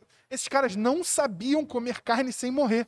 Então eles não comiam carne. Tanto que a religião dos caras vira e fala: cara, porco não come. É, eles não sabiam criar carne que não matasse. Exatamente, ele- eles não sabiam qual era da parada. Isso vai entrar na dieta dos caras muito tempo depois. E como é que esses caras sobreviveram? Porque eles tiravam. tiravam Não, o- o- botavam na Bíblia. E, não, e, e eles tiravam o nitrogênio dele, tiravam as proteínas dele, o caralho, não sei o quê, de grão. Eles, eles pegavam, faziam grão de bico pra caralho. Grão de bico é presente pra caralho na culinária do Oriente Médio. E é maravilhoso. E é perfeito. É bom pra caralho. É maravilhoso. Você come Ele é cozido e é batido. Ele não é texturizado. Perfeito. Hummus tahine. Caralho. Vamos, cara, a minha. Juro, eu- se eu pudesse, eu passava no rosto antes de Eu dormir. amo, eu amo, eu amo, eu amo. A, minha, a, a dieta da minha namorada, a minha, minha namorada Eu Não faço vegetariana, porque é caro. minha namorada vegetariana, a dieta da minha, da, da, da- da minha namorada, ela, eu- eu- ela se baseia em falafel. É, só- Eu virei pra Volta, volta, volta. É. A sua namorada é o quê? vegetariana. E aí, a, a dieta dela, a dieta dela se baseia Não, em só pela dificuldade de cozinhar pra ela. Né? Não, é, é, co- é complexo. A dieta dela se baseia em falafel. Quando ela vai fazer proteína, Esse é, que é o problema. é um negócio assim, cara, é, é um negócio assim, você. Esse é o maior exemplo do que eu falo, assim. É o cara que não quer comer carne, mas ele não sabe cozinhar, ele não sabe comer, ele não sabe as opções que existem. Dos 20 mil vegetais diferentes que a natureza te dá, o cara não conhece nenhum. O que, que ele acaba fazendo? O vegetariano começa o quê? Bolinha de queijo. Come fritura pra caralho. Come- Carboidrato pra caralho, ele batata não pra pesquisa, caralho. ele toma a decisão de mudar a dieta dele, mas não pesquisa nada. Juro você, tem 2,8 de envergadura. Ele não pesquisa nada do que ele tem de possibilidade de comida. Não, ele vai no que ele conhece e adapta o que ele não quer comer pro que ele conhece e Uhum. fica comendo um monte de merda. Merda, de, desculpa, merda mesmo. Uhum. De coisa processada. E não vou citar nomes, mas ele vai nessas carnes simuladas. Essas carnes. E na boa, não são vegetais. Elas não são. É tão ruim quanto o hambúrguer que a gente estava falando que tirou da gaveta. Provavelmente pior para o seu organismo, porque a gente não foi feito para digerir vegetal. A gente não é panda, não é urso. A gente precisava de mais uns 3 métodos de intestino aí pra conseguir fazer isso. Agora ele se chama apêndice. E músculo para isso, é exatamente. Que você Exatamente. comeu um pouco Ah, mais. é? Isso eu não sabia. Cara, É, é uma A gente não hipótese. tem uma estrutura É, pra é. vegetal. A gente não tem estrutura pra vegetal. Agora eu vou ser nerd pra caralho, Mas não você é pra gente ter um pesquisa. canino maior, então. Não, o problema é o seguinte: a maioria das estruturas vegetais orgânicas, já vamos falar de química orgânica, né? A maioria das estruturas de óleos e gorduras vegetais, elas têm ligações duplas entre carbonos. Sim. A gente consegue quebrar a primeira ligação, só que a energia para você quebrar a segunda ligação É carbônica é, é 1.200 vezes mais. A gente não gera calor, caloria suficiente para quebrar. Então, essa gordura vegetal acumula muito mais do que animal. A gente metaboliza. Eu vou defender o porco mais uma vez. A carne e a gordura suína a gente metaboliza 100%. 98, talvez. É só comer, caralho, é só né? comer o suficiente. O tempo de metabolização mudou porque o nosso, o nosso bioma interno mudou. A gente não é mais 100% carnívoro há muitos anos. Há muita milênia, na Uhum, verdade. é, desde outro íon. Então vamos falar assim, isso não é demérito, porque a gente come, quando vai no churrasco, a gente come carne demais. A verdade é essa, a festa a gente se empolga e come mais do que a gente deveria. A gente deveria comer, sei lá, 120 gramas de carne por refeição, a gente vai e come meio quilo, às vezes um quilo de carne no churrasco, você vai ficar com aquela merda no seu organismo 20, 72 horas. Até eliminar completamente. O suíno você pode comer a quantidade que você quiser, geralmente é 24 horas. Você metaboliza. A estrutura física da proteína dele é muito mais semelhante, parecida com a nossa do que a do boi. Uhum. Então a gente metaboliza. E a gordura vai junto com isso e tal. Célula vegetal, a gente não metaboliza 100% nada Nunca. delas. Uhum. Então o que aconteceu nos anos 60, dos óleos vegetais virem para o mercado, óleos de girassol, de canola, de não sei o que, de soja, aquele líquido dourado, claro, bonito. A sorte é que nos gordura- anos, nos anos 2000 veio a onda da explicação das gorduras trans, né? Que ele começou a mostrar que se você cozinhar esse óleo a 180 graus, 40 ele ainda vai te matar depois, muito né? mais. Foram 40 anos antes fudendo. 40 anos.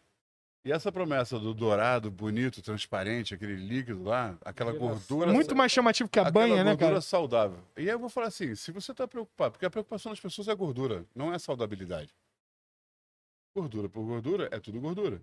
Então, de porco, de pato, de todo, vegetal. Eu sou uma planta? Não.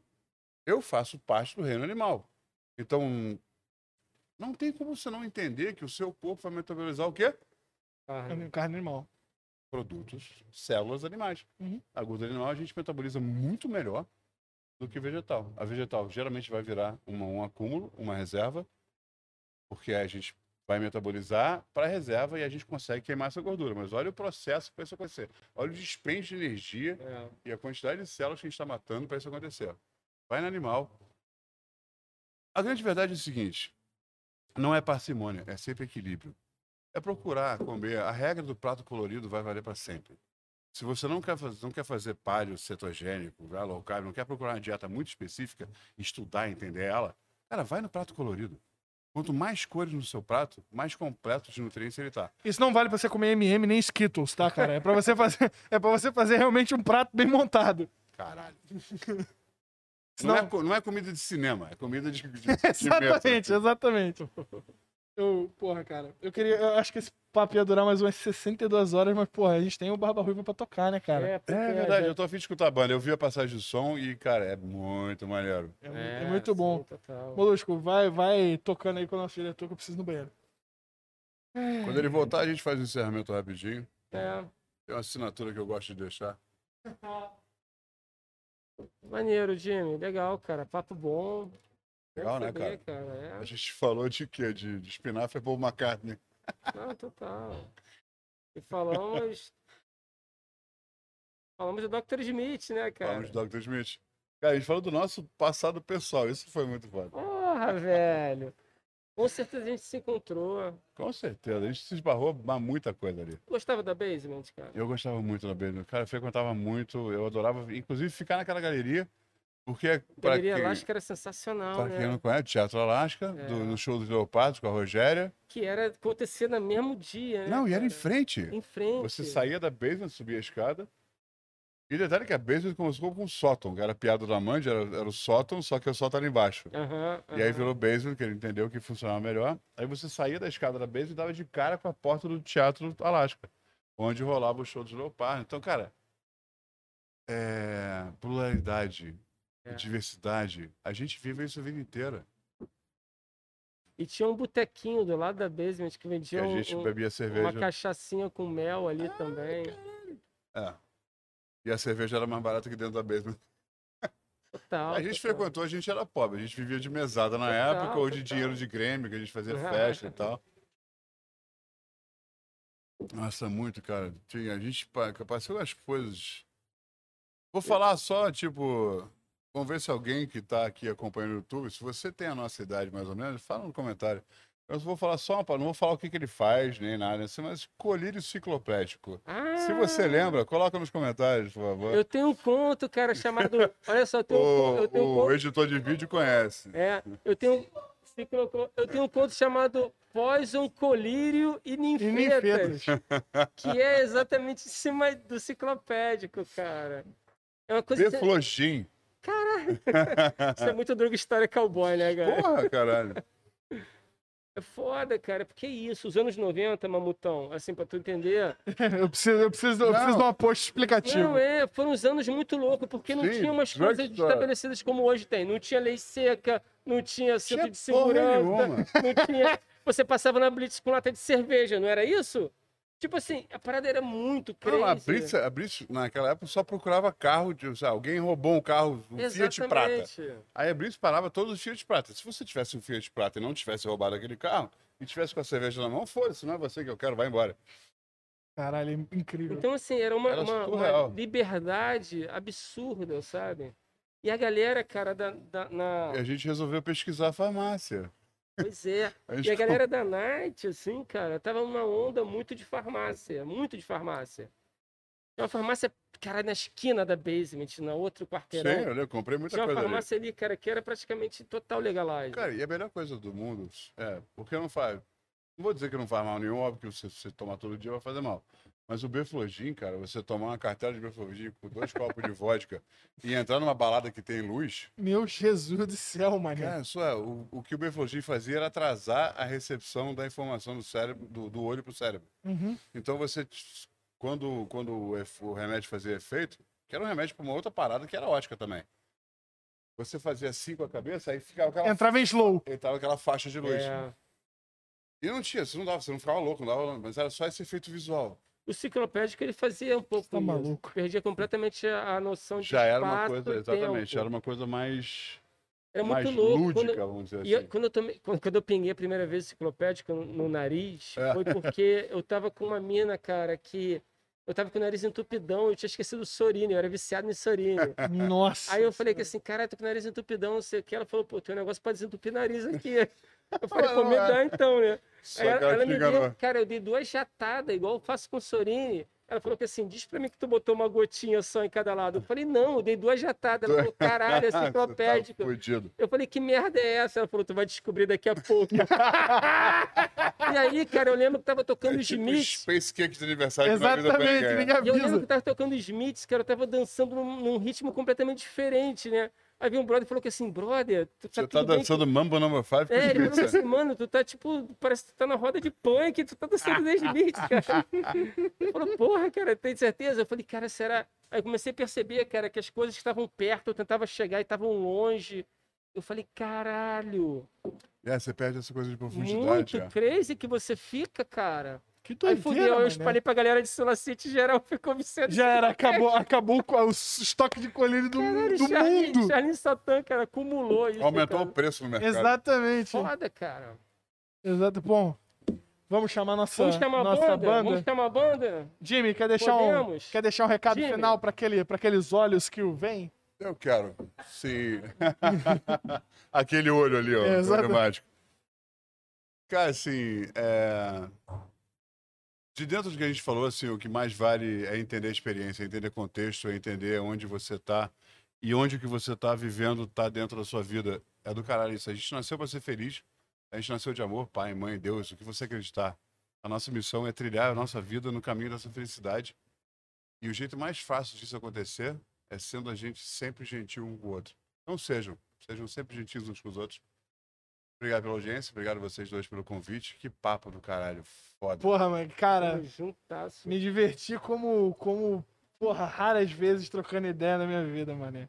Muito Porque bom. é muito, porque é muito bom, Muito fluido. é, né? não, é muito bom você trocar ideia com um nerd que é o nerd das paradas que tu, que, que, que- que tu é nerd, tá ligado? É o nerd cool, tá ligado?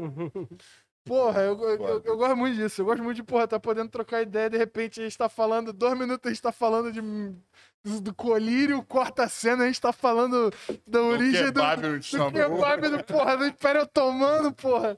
Fodaço, cara. Bom Foda-se. demais, bom Muito. Obrigadaço, Jimmy. Caralho. Cara, deixa de. Galera que quiser te encontrar agora naquela câmera ali, porque aquela É. ali tá sendo ajustada. Galera que quiser te encontrar, redes sociais. Cara, tudo. É, as, maioria- a maioria é Jimmy.ogro, J-I, 2 M's e Y.ogro. Instagram, Facebook, Twitter, tá tudo igual. Minha loja em Botafogo, ogro.steaks. Se você estiver pelo Rio de Janeiro, vai lá comer um hambúrguer comigo, provavelmente na quarta-feira à noite. São os dias- é o dia que eu vou lá. Aliás, eu queria muito ver vocês Não, lá. estarei lá, tenha certeza. Posso- Tomar, tomar uma cervejinha lá, comer um hambúrguer. Certamente. E fica de olho, que tem muita coisa foda vindo aí. Temos Cara, ideias interessantes. Eu, Muito... eu tenho um brother chamado Jimmy também, né? Inclusive, Jimmy, se você estiver vendo, saudade de você. Quem, eu tô- Bruno? Não, o nome dele é realmente Jimmy. E, Ah, e- e- e ele é, tipo. É muito engraçado porque ele sofre muito porque o nome dele é Jimmy. Porque a galera pergunta, mas Jimmy é apelido? Ele não, Jimmy é meu nome. E ele É, sofre. o, meu, o meu é James, né? E ele sofre. James? É, É, o Jimmy, Jimmy é é diminutivo. apelido. É dimi- diminutivo. É. É, nos Estados Unidos funciona diferente a questão do, do apelido. Lá é de, Jimmy é diminutivo. Meu pai era James, como eu sou James também, eu era o Jimmy, que era, o- eu era o diminutivo do Lil meu pai. James. E, o, e aí. James, E o Jimmy. E o Jimmy é de fato o nome dele. sim. E aí, ele, ele teve um dia que a gente foi no, no Taco Bell. Taco Bell tinha acabado de abrir e tudo mais. Ah, eu amo Taco Bell. E aí a gente foi no. no- Não deveria, mas eu amo. Não, eu, eu adoro Taco Bell. E aí a gente chegou no Taco Bell e a menina perguntou pra ele qual é o seu nome. E ele não falou o nome dele, ele soletrou pra mulher. Ele falou J-I-M-M-Y. Isso, perfeito. Ótimo, maravilhoso. Corta a cena, tá a gente sentado, pisca no letreiro. Jomini! J-O-M-N-I! Eu falei, não! Não, não, nada do que você falou parecia com isso, bicho. Nada, nada. Jomini! Não, eu já... No, se a gente fizer mais um, 2.0, Não, vamos, vamos fazer. O meu nome certo. já foi escrito de tantas maneiras.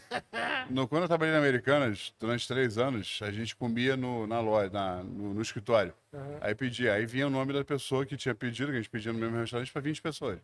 E aí vinha separado quem tinha com o nome. O meu nome veio de tantas maneiras diferentes que você não vai. Caralho. Tinha bolão de apostas de como, de como é que é vi... viria. Eu tenho um outro brother, que é meu irmão também há 20 anos, que é o Tássio. E o nome dele é Tássio, T-H-A-C-I-O. Não é um nome comum. Mas também não é um nome difícil de entender. Você fala Tássio, é um nome. Sim. Cara, Geralmente vai ser é, T-A-C-S-S-O. é, exatamente. E aí o nosso, o nosso lance era que o, ele, ele era quase uma piada do Monty Python, que a galera não entendia nem que era Tássio. E a gente tinha essa parada, porque volta e meia Tá- a gente, a gente encarregava o Tássio E é de pedir a, a gente pedia ele de, a gente encarregava ele de pedir a pizza de propósito. E aí o Tássio ligava, aí o cara, aí ele, qual é o seu nome? Ele, Tássio. Aí o cara, oi, ele, Tássio. Oi, Tiago. Ah, Tiago. Sempre, sempre isso. Brother, olha só. Meu nome é Ulisses. Uhum. Foi mal. Ulisses tá? é muito aí, bom, cara. Escreveu ele. Escreveu a Ilíada, né, Dá cara? pra você escrever. É, sim, Ilíada. É, o- é dá personagem da você Ilíada. Ah, o personagem. Ulisses de Ah, não, 300. foi. Da Ilíada do céu, Homero escreveu Dá Ilíada. pra você escrever Ulisses de 350 formas. De fato. Mano, já escreveram Ulisses comigo assim, ó. W, L, Y, S, Y, Z. Eu falei, caralho! Aí, porque- esse se não, esforçou. E não tá tão errado, porque W é double U, né? Exatamente. É dois U's. É, esse Só que- uh, Porra, É uh, Ulisses. mas Y, Z. Ulisses. isso é- isso Olha, é- é sexy isso, né? Uh, Ulisses. Caralho. Cara, o Ulisses Matos, que Ele vem aqui, mais do nome Vai dele vir aqui agora. vem aqui, vem aqui na semana que vem, o Ulisses Matos, ele tem um moniker que é Odisseu Capim. Porque aí Ulisses vira Odisseu e Matos vira Capim. Moleque. É uma das paradas mais geniais. Que eu falei, É. cara, você, você realmente gerou um nome dentro do seu nome. É uma parada muito foda. Mas é foda, mano. O de, cara, Odisseu Capim é, é foda. E aí, diretor? E com essa nota a gente encerra. Já temos, já temos Barba Ruiva no microfone, já temos. Já que não temos ordem, eu vou assumir essa porra e vou encerrar esse episódio. Obrigado pela companhia, gente. Obrigado. Não esquece de assinar o canal, balançar o sininho para receber as notificações. Isso é muito importante. Isso é muito importante, ajuda a gente. E lembrando o que o Mamute falou, baixa o vídeo se você tiver O YouTube Premium. YouTube Premium e se você for Foi um burguês. burguês, que nem você. Que não, eu também sou Eu burguês pra eu também caralho. sou, Sou, então eu sou então YouTube, cara, o YouTube Premium é muito essa, foda. Essa, essa mesa aqui é burguesia. baixa o vídeo que ajuda eles pra caralho. E é isso aí. E vai me ajudar futuramente também. Maravilhoso. Aguarde, inclusive, nesse local, vou dar um spoiler pequeno, rápido, a gente vai usar esse estúdio para gravar o Futopia, que é o meu podcast. Olha, Olha só, só. Aí, e no primeiro dia da gravação do Futopia, vai estar todo mundo junto nessa porra. O Futopia vai entrevistar vocês, que sou eu Mas e Igor. sobre Aí isso, sim, é. Vamos fazer um surubão, caralho. Pô, vai Vou ser do caralho. Aí vai estar o Igor o Maurício Barreto aqui do meu lado e a gente vai trocar perguntas e respostas num, num swing muito tosco. Ah, isso vai ser muito bom. Mais, Vale um, mais mais um esse- podcast com o Vale Jimmy. mais desse podcast. Fechou? Fechou, Vai ser muito caralho. bom. Estamos com o pessoal do Barba Ruiva. Eu queria, eu queria que eles se apresentassem, cara. Eu queria que vocês chegassem no microfone e falassem sobre o Barba. Falassem, porra, como é que a banda nasceu, quem são vocês, de onde vocês vêm, o que, que vocês tocam. Já tá podendo, E, se diretor? possível, filosoficamente, por que vocês tocam. Não, tô zoando. Mas vocês podem falar aí que é que vocês Por que, que não é Barba Azul, cara? É, Só, só um minuto, só que o, só um minuto que o diretor vai, vai... vai jogar o vídeo pra vocês. Ele tá, com, ele tá com o alicate ali mexendo nos cabos agora. É, eu tô com um pouco de medo. O, o PC... Aquele personagem de desenho Pô, japonês que legal, cara. aparece com Sejam guarda-chuva. super O que está bem-vindos. acontecendo? Sejam super bem-vindos. Lembra do Conde Drácula? Ah, você não tem idade pra lembrar. Ele tem. Conde Drácula. Lógico. Aparecia aquele gordinho embaixo na tela, assim, com o guarda-chuvinho. O que está acontecendo? Dom Drácula. Dom Drácula. Que tinha filha sanguínea. É, é muito bom. Pode começar. Filha, come a sua sopa antes que ela coagule. Culinária da Transilvânia, porra. Exatamente. A Romênia é incrível. A Romênia é incrível. Eu preciso ir lá, cara. Eu, eu, eu tenho, eu falo pros meus Eu amigos. quero fazer esse rolê todo, Eslováquia, Romênia, Então, eu falo pros meus amigos que eu tô aprendendo, eu aprendo as línguas por tronco linguístico, né? E agora falta o romeno pra fechar o- as latinas. Que já foi português, espanhol, francês e italiano. Agora eu preciso do romeno. Aí quando eu fechar o romeno, eu vou pra outro tronco, vou provavelmente pro germânico pra sofrer no alemão.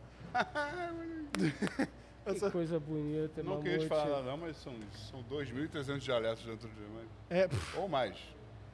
Podemos? Senhores, então, muito obrigado aqui pela audiência. Vamos fechar aqui esse programa com um pocket show maravilhoso do Barba Ruiva. Podemos, diretor?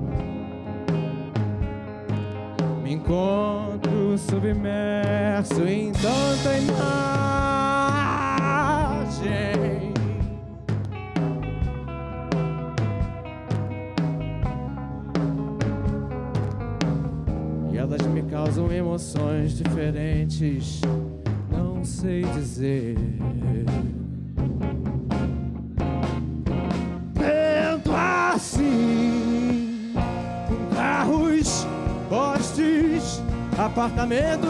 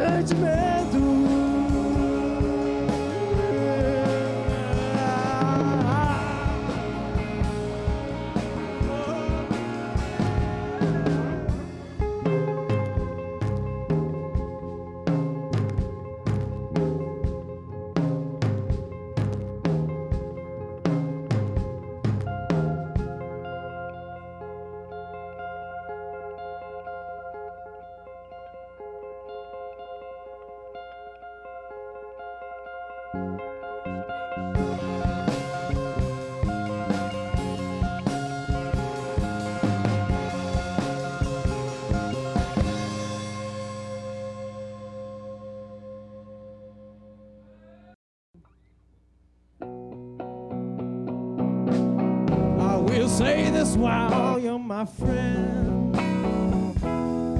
Don't you ever, girl, don't ever fall in love with me. If you think you might wanna take my liberty, see this just can't work out fine. Maybe I can see everything right. But I'm still not blind to the point that I would choose to give up saying here that I'm more or less important than you. Well, I just wanna be allow me to flow towards life's mystery. I just wanna see things clearly. How lucky I am, and I know that I'm free. So don't fall in love with me. Expect love to be a smiling face after some great fall.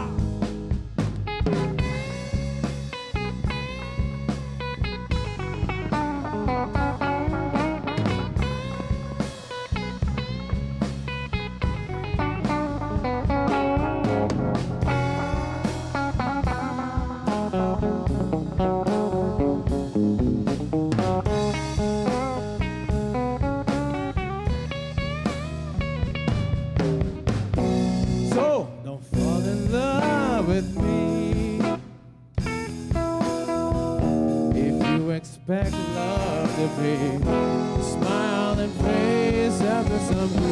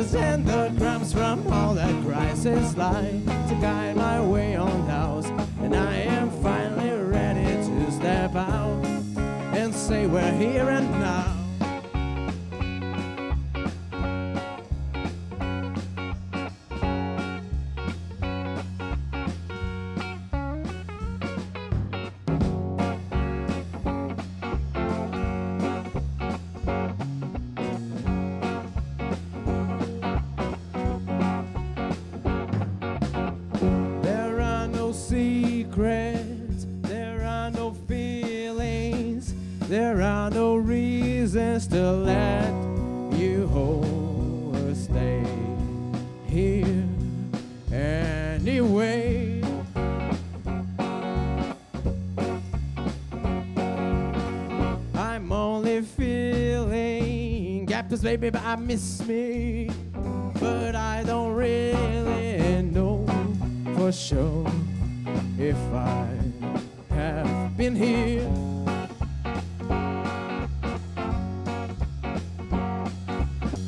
And then one day, late at night, I will be crying on the couch. I will be suffering that I can't shout because my voice is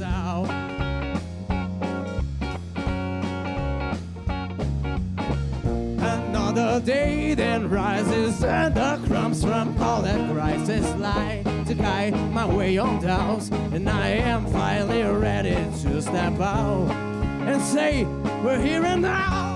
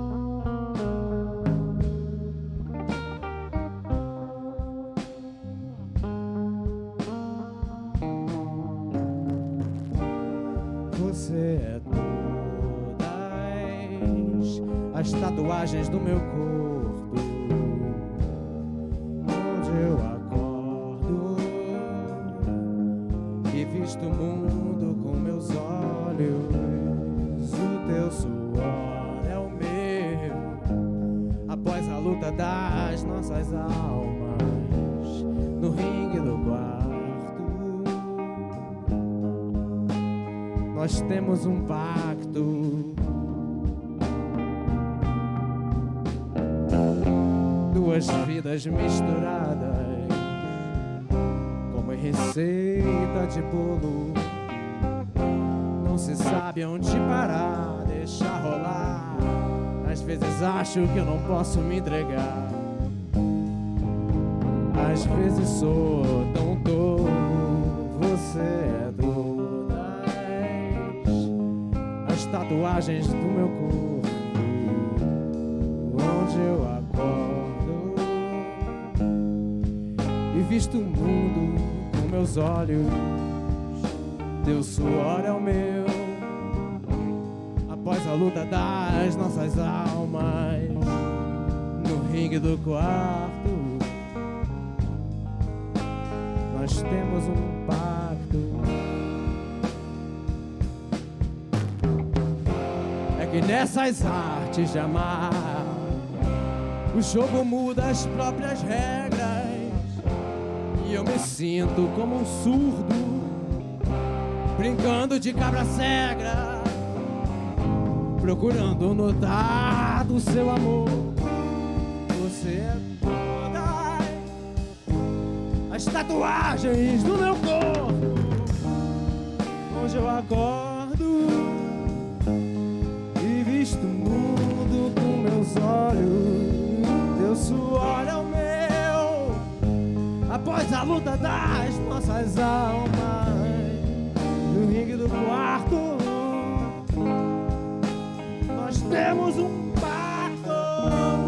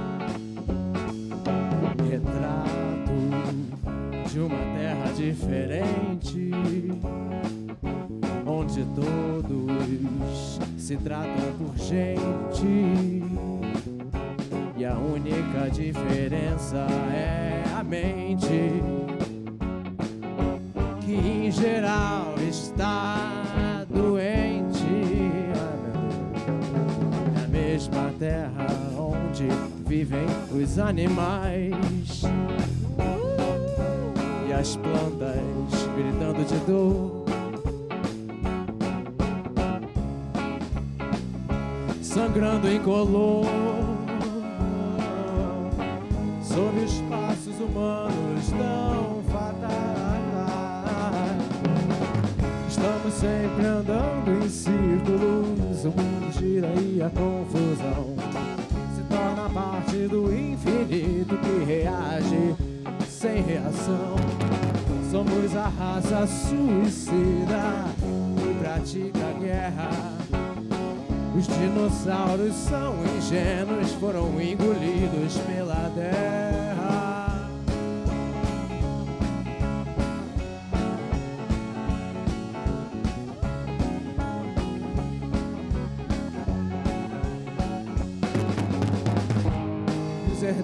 todo trono preocupam mais que qualquer capeta ou réptil não pensante. O erro é ter ideias na cabeça.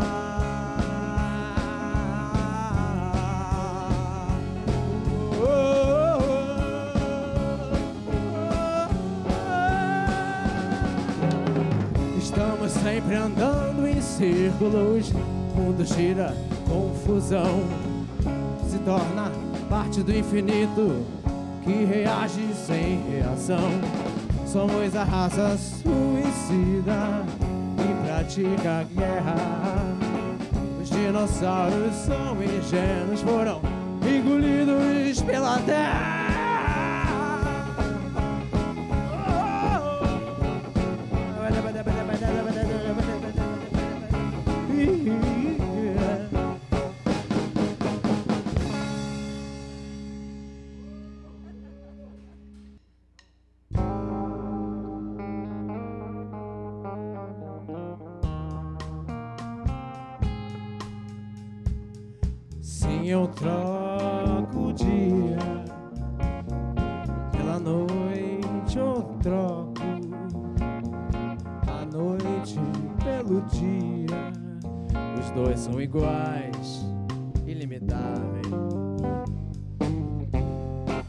Acende, apaga a luz do giro. Dormir me faz sentir bem. Mesmo dormindo, estou alerta. Eu sonho que eu senti vontade. Sinto que isso me liberta. Fluindo eu no cotidiano. Pensando, Sentindo tocar o mundo delicadamente. Apenas o suficiente pra transitar pelos enganos. Pra transitar pelos enganos. É ser livre pra transitar pelos enganos, pelo acerto e pelo erro.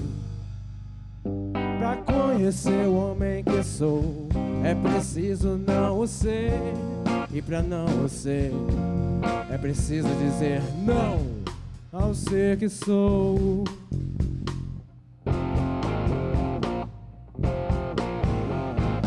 Me veja dormindo em um sonho, levante da cama e ande.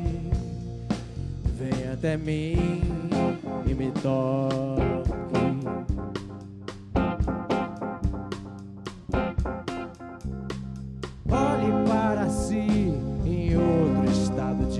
De consciência. Não, não é sonolência. Eu sou o seu eu em outro lugar. Pra ser completa preciso sonhar. Desde acreditar e acreditar. Desde acreditar e acreditar. Desde acreditar e acreditar. Desde acreditar e acreditar. Desde acreditar e acreditar. Desde acreditar e acreditar. Desde acreditar e acreditar.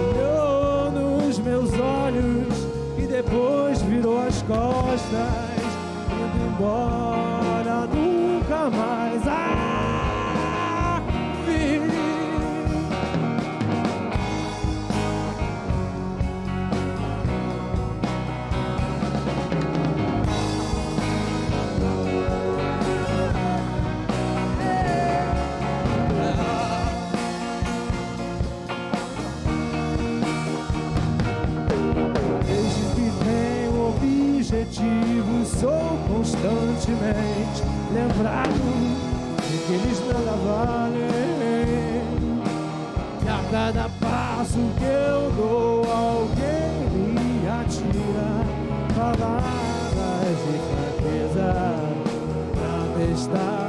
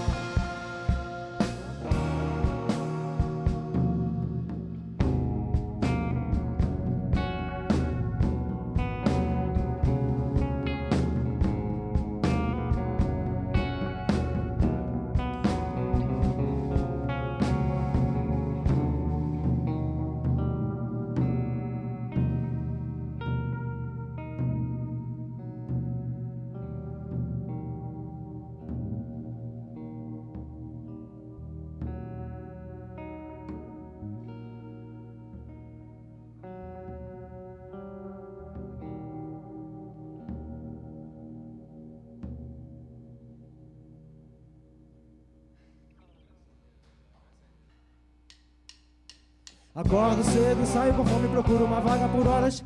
Sento na areia suja, sou torrado pelo sol. Entro na água poluída, as crianças correm e me jogam areia. Os adultos andam e falam alto, os vendedores gritam, a barraca voa. Eu corro e me sujo na areia. Entro na água poluída, me lavo pra ir embora. As crianças correm e me jogam areia. O trânsito permanece, em casa não tem almoço.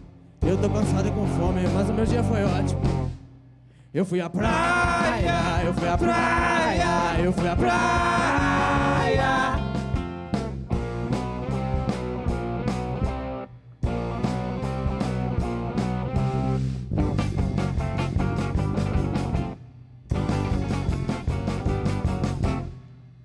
Eu fui à praia, eu fui à praia, eu fui à praia.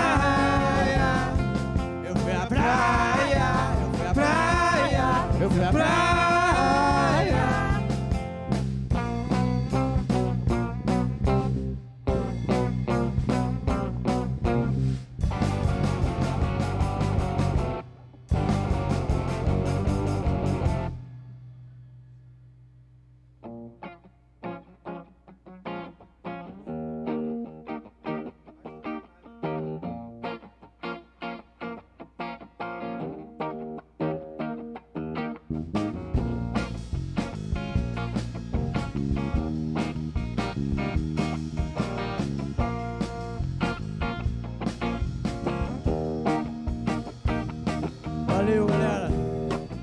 Obrigado, a gente vai encerrando. Prazer enorme estar aqui. Esse podcast maravilhoso, Barca Furada.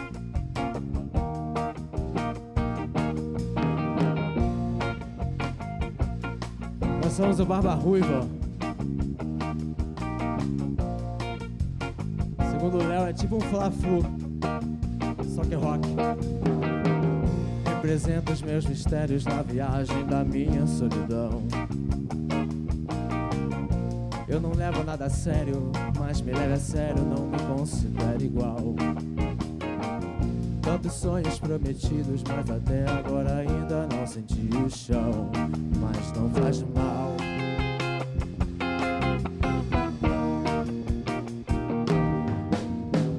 Só preciso dele pra dar o impulso.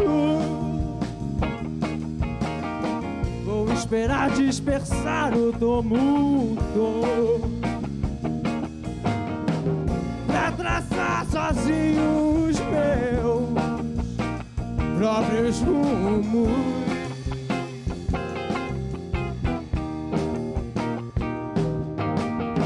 Represento os meus mistérios na viagem da minha solidão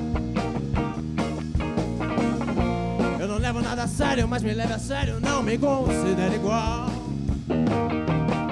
Tantos sonhos prometidos, mas até agora eu ainda não senti o chão. Mas não faz mal.